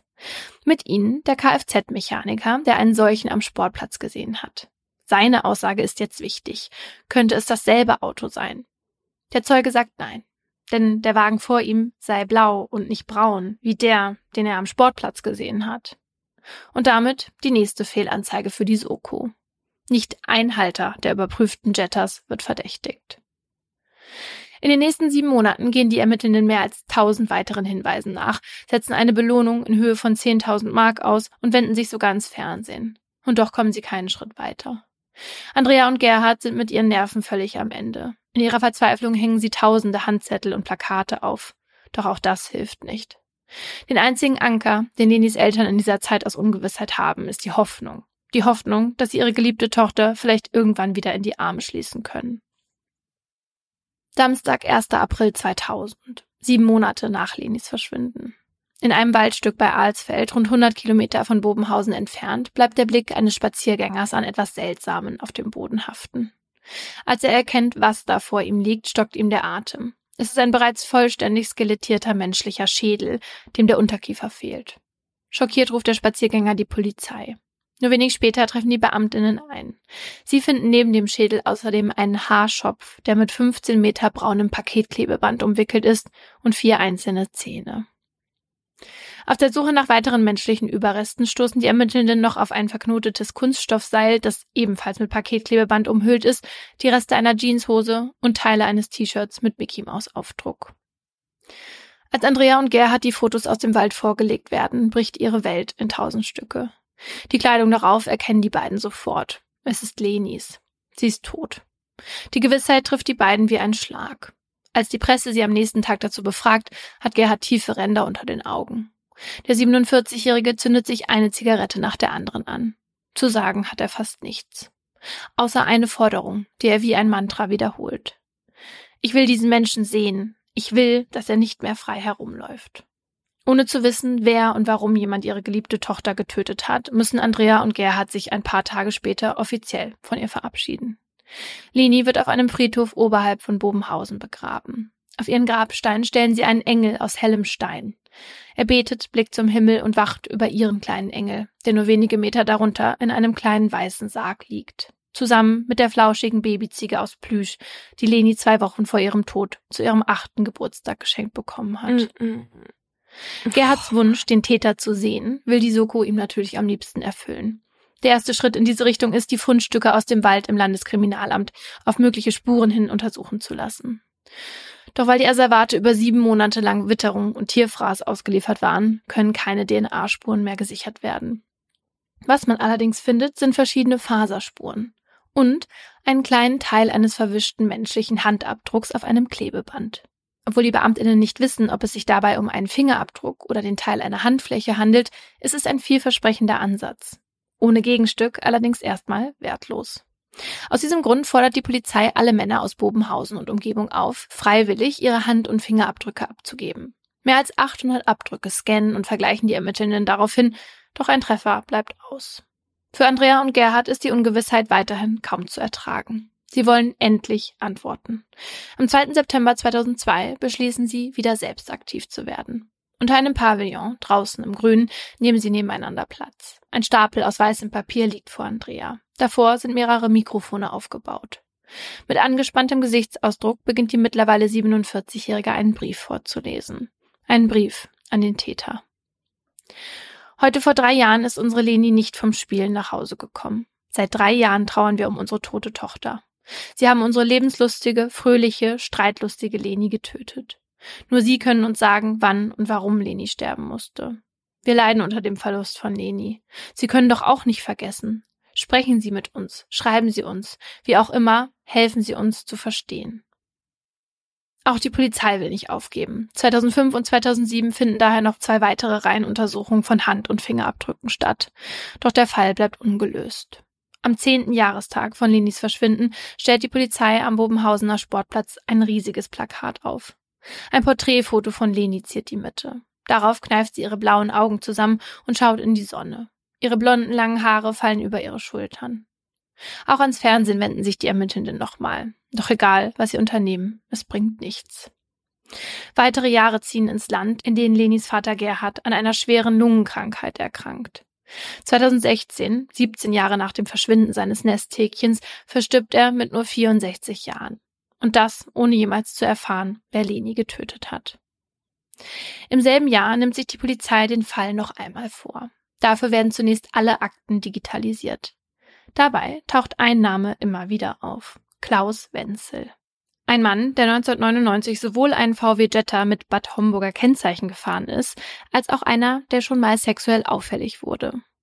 Als sich im August 2016 dann ein Zeuge bei der Polizei meldet, der Klaus Wenzel mit einer 14-Jährigen in einem Maisfeld bei Fesselspielen mit Seil und Klebeband erwischt, Ew. das Wenzel dem Mädchen übrigens ins Gesicht geklebt hatte, steht der Mann ganz oben auf der Liste der neuen Verdächtigen. Einige Monate später stehen die Ermittelnden mit einem Durchsuchungsbefehl in der zugemüllten Einzimmerwohnung von Klaus Wenzel, in der hunderte tote Fliegen auf dem Boden liegen und es nach einer Mischung aus Fäulnis, Zigarettenrauch und Schweiß riecht. Während die Beamtinnen sich durch das Chaos kämpfen, stoßen sie unter anderem auf einen Laptop mit Unmengen an Missbrauchsdarstellungen von Kindern, Kinderkleidung und eine blaue kleine Kiste, in der ein altes Seil und zwei Klebebänder liegen. Die Polizei richtet eine 30-köpfige Soko ein. Und während die einen Ermittelnden die unzähligen Abbildungen von sexuellem Missbrauch auf dem Laptop sichten, machen sich die anderen daran, Klaus Wenzel zu überwachen. Monatelang beschatten sie ihn rund um die Uhr und hören seine Telefonate ab. Außerdem lässt man im LKA den Inhalt der kleinen blauen Kiste untersuchen. Und tatsächlich, im Jahr 2017 haben die Expertinnen zum ersten Mal eine Übereinstimmung. Nach 18 Jahren. Auf beiden Klebebändern aus der Kiste können die gleichen Fasern wie auf dem Klebeband von Lenis Leichenfundort festgestellt werden. Und nicht nur das. Neu erfasste Hand- und Fingerabdrücke von Klaus Wenzel können mit dem verwischten Teilabdruck von 1999 abgeglichen werden. Und Wenzels linke Daumenaußenseite passt. Wenzel wird verhaftet und in ein kleines Vernehmungszimmer des Gießener Polizeireviers gebracht. Dort angekommen zögert er kurz, doch erzählt dann, was vor zwei Jahrzehnten mit Leni geschehen ist. Also nach seiner Version. Vollgedröhnt mit LSD sei er am 2. September 1999 durch die Gegend gefahren, mit der Absicht, ein Mädchen zu entführen und mit ihr, Zitat, Sex zu haben. Irgendwann habe er dann Leni entdeckt. Er habe ihr ein Tuch mit Chloroform vor das Gesicht gehalten, sie in sein Auto getragen, in den Kofferraum gelegt und ihre Arme mit einem Spanngurt gefesselt. Nachdem er bemerkt habe, dass Leni für seinen Geschmack eigentlich zu jung war, habe er keinen Sex mehr mit ihr haben wollen. Er habe nur noch vorgehabt, sie, Zitat, etwas zu befummeln, damit es sich noch lohnt, und sie dann wieder abzusetzen. Also eine Achtjährige, als ob man das nicht vorher schon am Körper sieht, mal abgesehen davon, tut er gerade so, als würde das seine Tat schmälern, dass er irgendwann angeblich aufgehört hat, sich zu ihr sexuell hingezogen zu fühlen. Ja, und er widerspricht sich daher dann auch, ne? So, er will jetzt keinen Sex mit ihr, er möchte sie aber trotzdem befummeln. Also, okay. Ekelhaft. Es ist immer noch sexuell. Naja, dann sagt er, 10 bis 15 Minuten nach dem Losfahren habe er Lini dann im Kofferraum treten gehört. Dann habe er auf einer Pferdekoppel ein Seil entdeckt, dieses geklaut und Leni damit an Armen und auch an den Beinen gefesselt. Weil Leni aber langsam wieder zu sich gekommen sei, sei er erstmal zu einer Tankstelle und habe dort Klebeband gekauft. Anschließend sei er in Richtung Waldrand gefahren, um dort ihre Fesseln nochmal zu erneuern. Dort sei ihm Leni aus dem Kofferraum entgegengesprungen und habe geschrien. Wobei er den, Zitat, Fehler gemacht habe, ihr mit der flachen Hand ins Gesicht zu schlagen.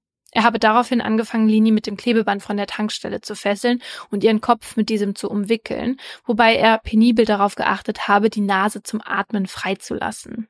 Er hätte es nämlich niemals übers Herz gebracht, jemanden zu töten, versichert er.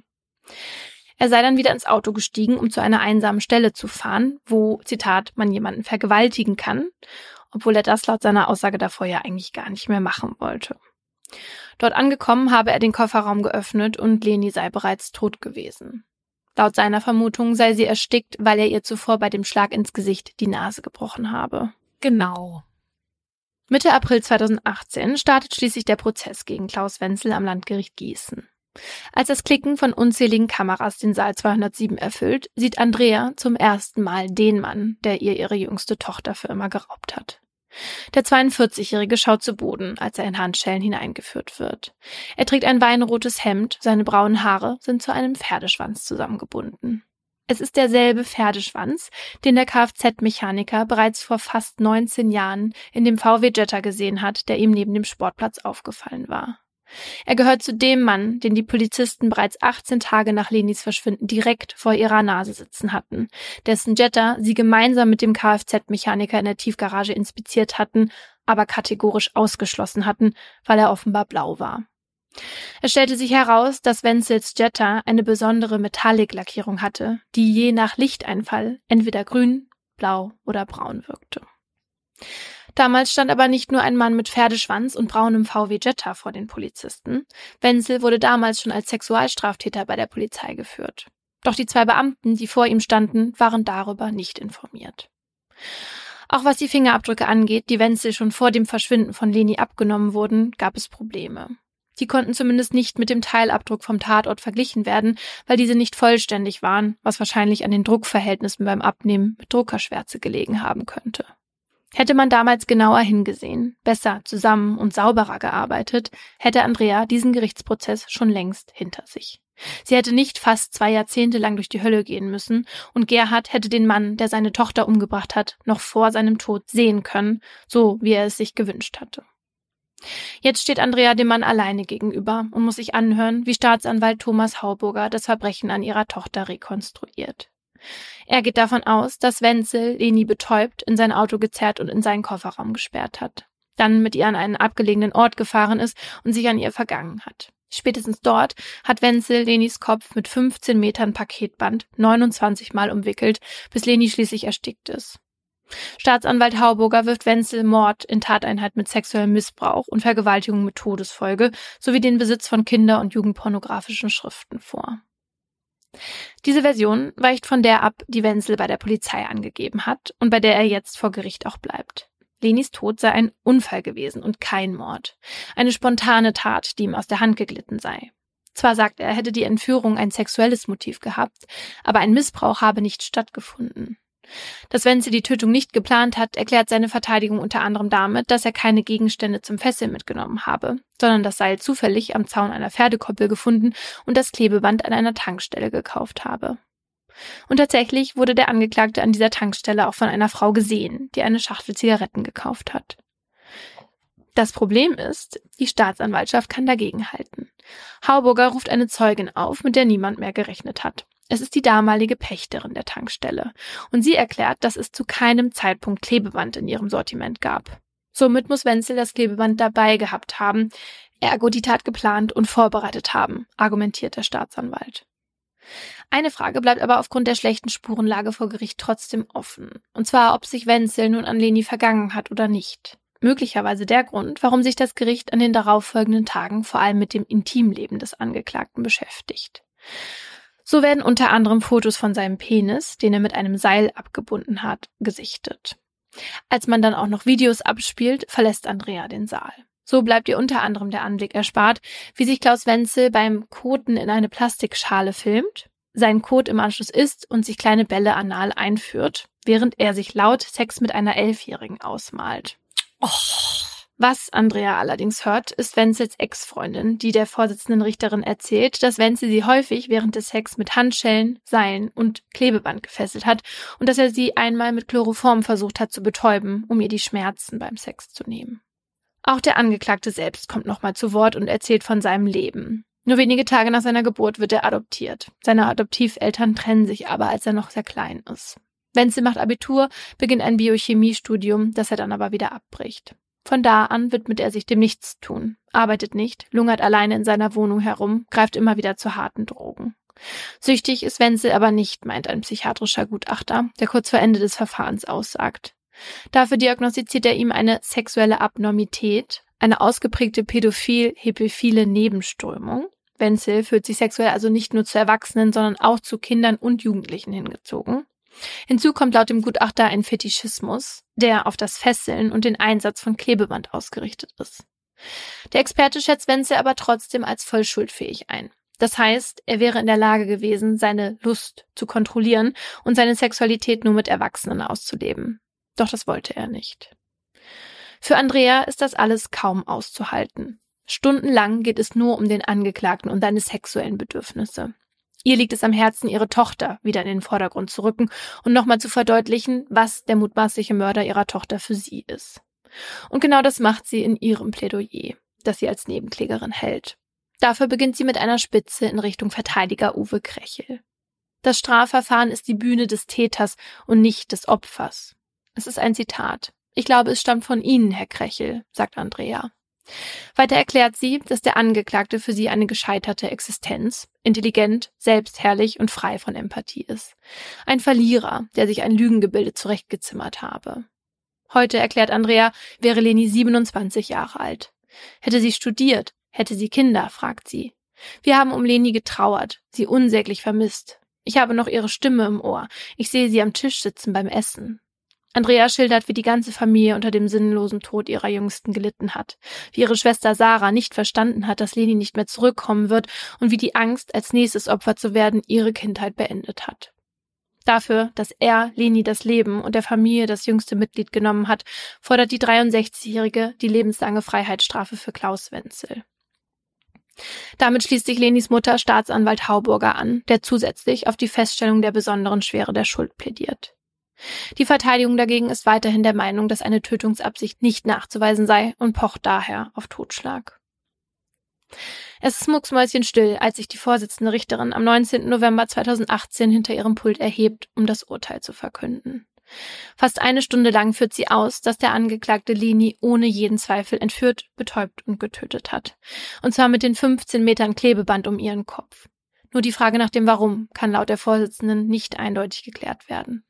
Deshalb schlägt das Gericht in seinem Urteil zwei Möglichkeiten vor. Entweder wickelte Wenzel Leni das Klebeband um den Kopf, um seine fetischistische Neigung zu befriedigen und nahm dabei billigend in Kauf, dass Leni stirbt. Oder aber er hat sie mit voller Absicht getötet, um die Straftaten, die er bereits zuvor begangen hat, wie die Freiheitsberaubung und die mindestens versuchte sexuelle Nötigung, zu verdecken. Und weil es in jeder dieser beiden Varianten ein Mordmerkmal, nämlich die Befriedigung des Geschlechtstriebs in der ersten und die Verdeckungsabsicht in der zweiten Variante erfüllt sieht, wird Klaus Wenzel schließlich wegen Mordes in Tateinheit mit versuchter sexueller Nötigung sowie wegen des Besitzes von Kinder- und Jugendpornografischen Schriften zu einer lebenslangen Freiheitsstrafe verurteilt. Außerdem wird die besondere Schwere der Schuld festgestellt. Während die Worte aus dem Mund der Richterin kommen, zeigt der Verurteilte keine Regung. Andrea klatscht. Wenig später steht sie einigen PressevertreterInnen Rede und Antwort und sagt, eine gerechte Strafe gibt es nicht, aber er hat die höchstmögliche Strafe gekriegt, die er kriegen konnte, und damit geht es mir schon deutlich besser. Woher sie die Kraft genommen habe, 20 Sitzungstage lang dem Mörder ihres Kindes gegenüber zu sitzen und all die schrecklichen Details der Tat anzuhören, will jemand von ihr wissen. Andrea antwortet, ich habe es mir nur anhören müssen. Meine Tochter hat es erleiden müssen. Das war ich ihr verdammt nochmal schuldig boah, es ist hart. Aber die Familie hat halt einfach auch wirklich viel erleiden müssen. Ja. Wir wissen ja von Angehörigen, wie furchtbar das ist, nicht zu wissen, was passiert ist und dass diese Leerstelle im Kopf Raum für alle möglichen schlimmen Szenarien bietet. Und ich erinnere mich, dass irgendwer mal gesagt hat, egal wie schlimm die Tat gewesen ist, nichts ist schlimmer als all die Fantasien, die im Kopf entstehen, wenn man nicht weiß, was passiert ist.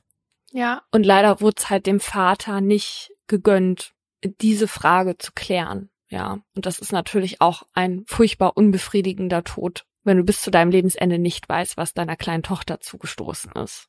Ja, und vor allen Dingen deswegen jetzt auch so tragisch, weil man halt weiß, dass es hätte vermieden werden können und dass auch Lenis Mutter und die Schwestern schon viel früher hätten erfahren können, was eigentlich passiert ist und dass sie den wirklich 18 Tage nach dem Verschwinden hatten die den Typen vor sich, ja.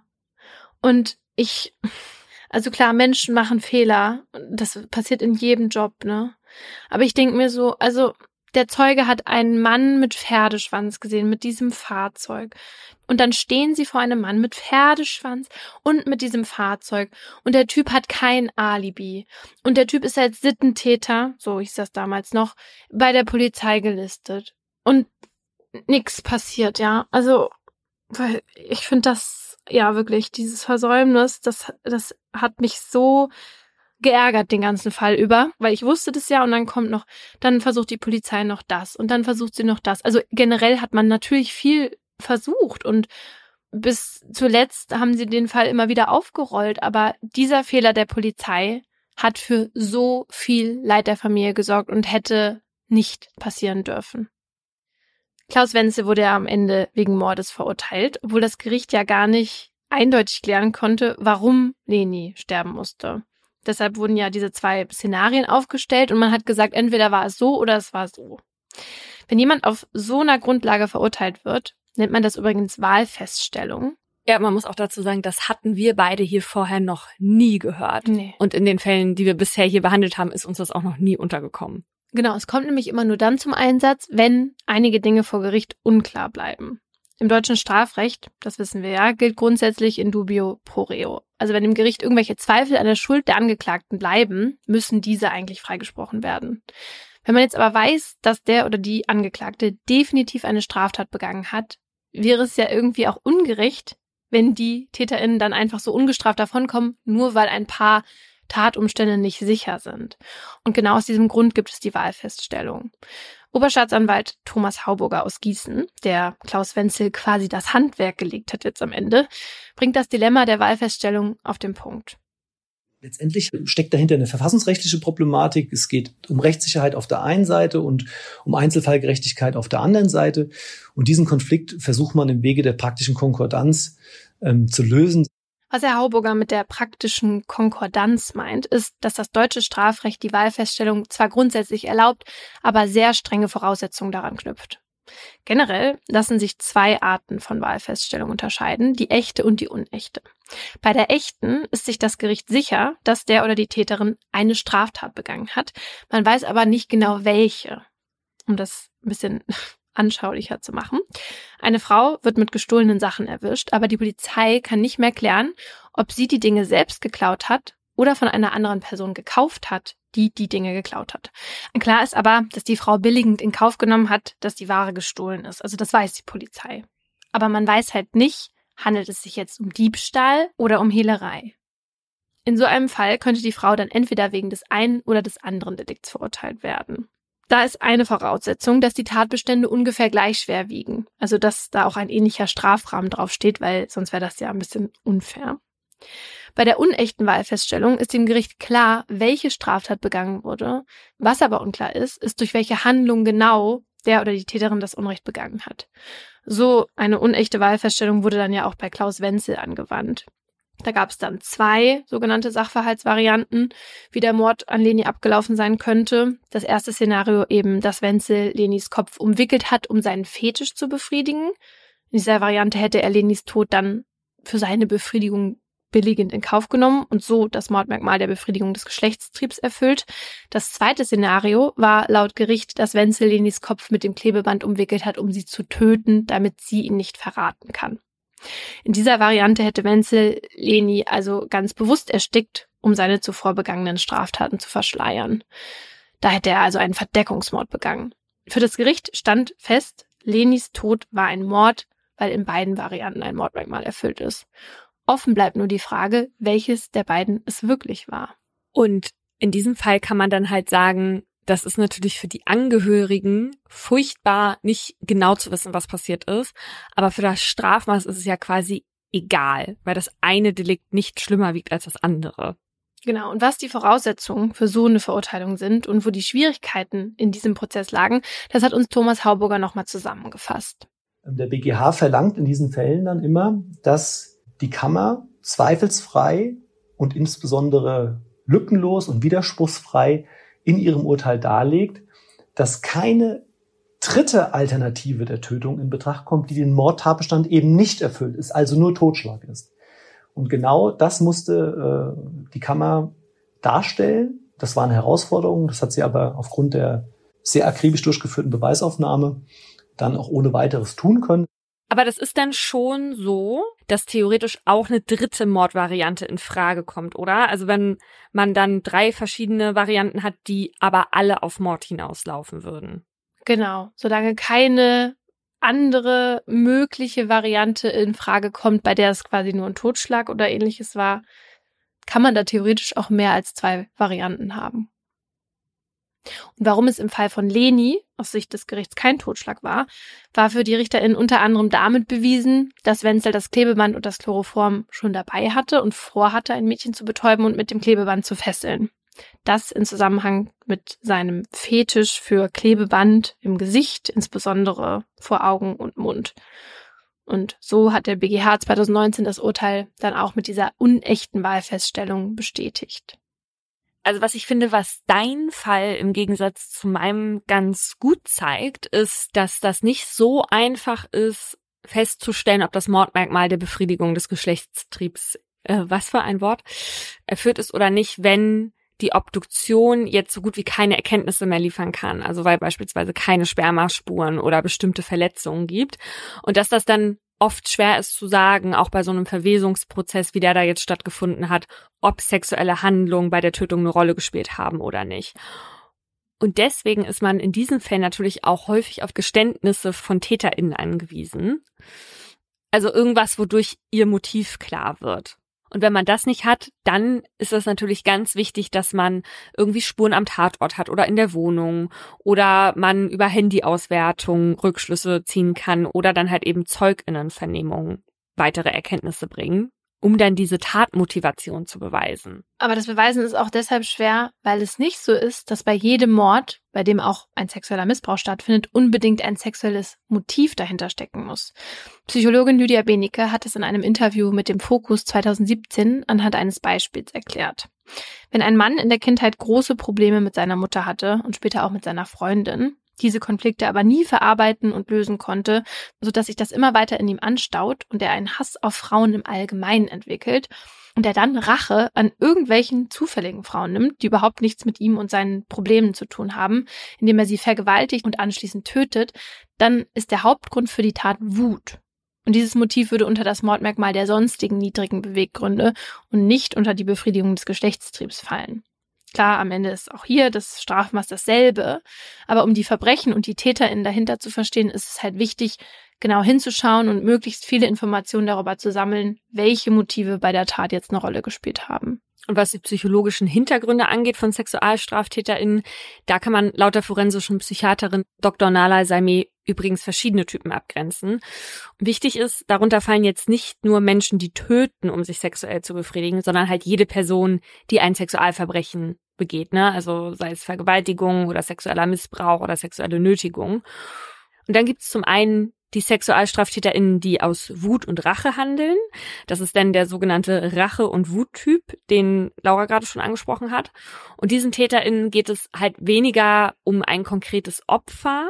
Die wollen mit ihren Taten vielmehr eine Gruppe von, von Menschen bestrafen. Also beispielsweise, weil sie ihr eigenes Scheitern im Leben auf diese Gruppe projizieren und sie die dann quasi als Ursprung allen Übels ansehen.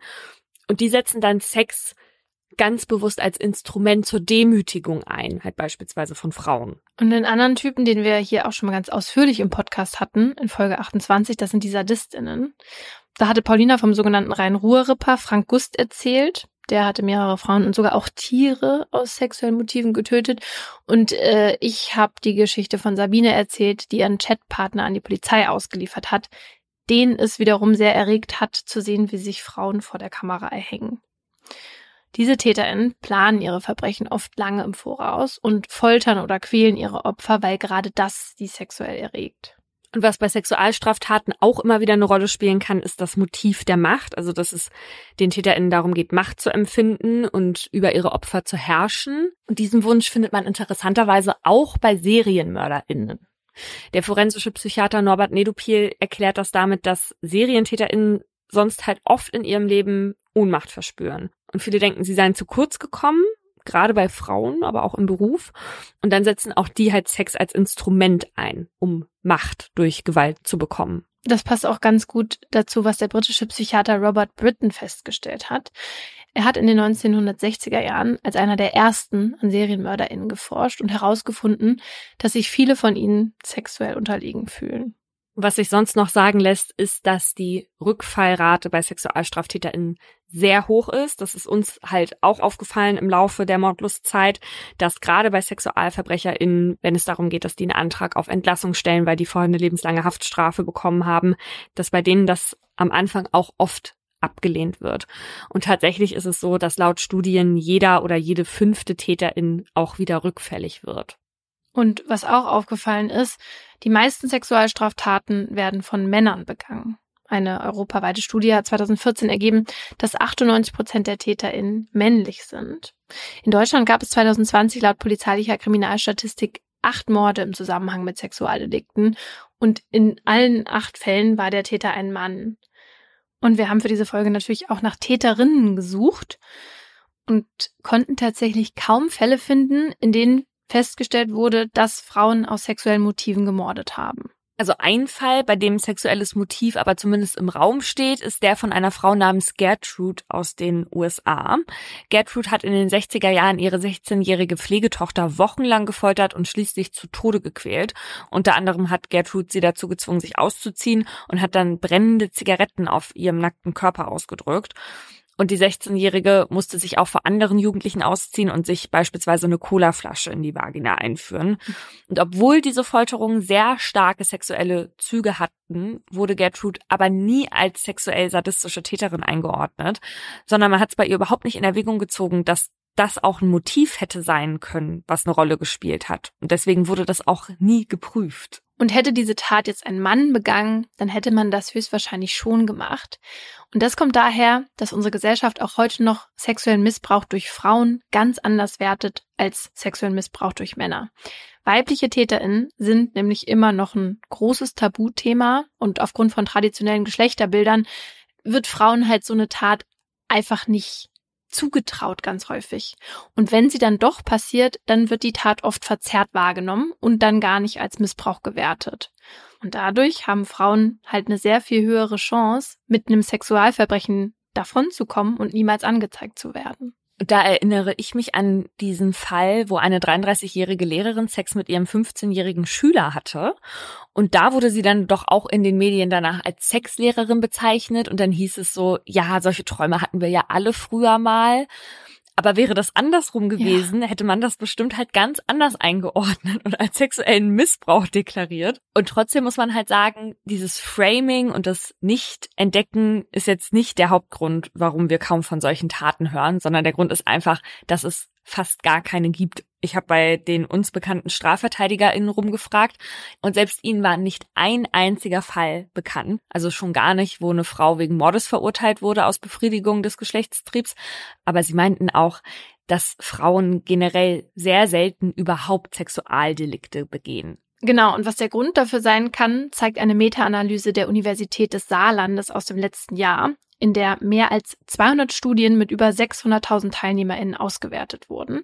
Das Ergebnis, Männer haben einfach generell einen deutlich stärkeren Sexualtrieb als Frauen. Das heißt, sie denken häufiger an Sex, verspüren öfter sexuelles Verlangen und masturbieren auch mehr.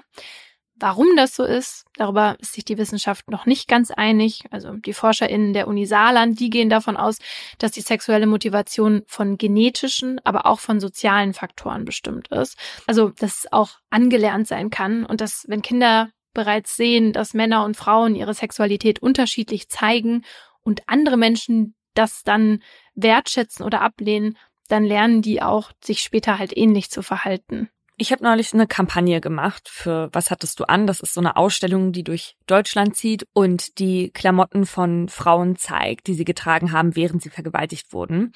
Der Name, der bezieht sich natürlich auf die Frage der Polizei nach einer Vergewaltigung, so nach dem Motto, mit kurzem Rock provoziert man so ein Verhalten dann auch. Mhm. Und als ich mich mit dem Thema wieder so auseinandergesetzt habe, ist mir wieder aufgefallen, wie sehr mich der Begriff Triebtäter ärgert, weil das ja auch irgendwie impliziert, dass da irgendwas Animalisches mit reinspielt ja. und dass man sich nicht kontrollieren kann durch diesen Sexualtrieb. Und es gibt ja tatsächlich die Möglichkeit, dass jemand beispielsweise wegen einer Präferenzstörung oder einer Hypersexualität diagnostiziert wird, beispielsweise im Sinne von einer anderen schweren seelischen Abartigkeit und das eventuell dazu führt, dass man nicht sehr steuerungsfähig ist und dann halt auch eine Schuldminderung bekommt. Aber das ist halt super, super selten der Fall. Und deswegen sei nochmal gesagt, Menschen müssen sich vom Verhalten von Tieren unterscheiden. Jeder kann sich selbst kontrollieren und wir sind keine Opfer unserer Triebe. Ja, man ist halt Herr seiner eigenen Gedanken und Taten und kann entscheiden, was man machen möchte oder nicht. Und wir würden uns jetzt freuen, wenn ihr euch dafür entscheiden würdet, für Mordlust beim Deutschen Podcastpreis noch abzustimmen. Das könnt ihr nämlich nur noch bis diesen Sonntag, den 28. Mai 2023 machen. Vielen Dank.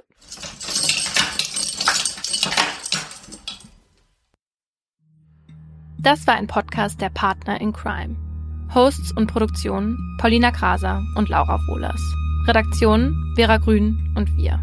Schnitt Pauline Korb. Im folgenden Trailer für den Podcast Justitias Wille geht es um Depression und Suizid. Bitte achtet auf euch, wenn ihr reinhört. Ein Flügel der großen französischen Fenster steht offen und gewährt einen Blick in den großen Garten. Von draußen dringt warme Luft in das bescheiden eingerichtete kleine Hotelzimmer. Sie kniet auf dem Einzelbett, faltet die Hände und richtet den Blick gen Himmel. Danach setzt der Mann, der bei ihr ist, ihr die Nadel und schließt den Zugang an. Lieber Gott, nimm mich zu dir, sagt sie und öffnet das Ventil. Dann bahnt sich die tödliche Flüssigkeit ihren Weg in ihre Vene.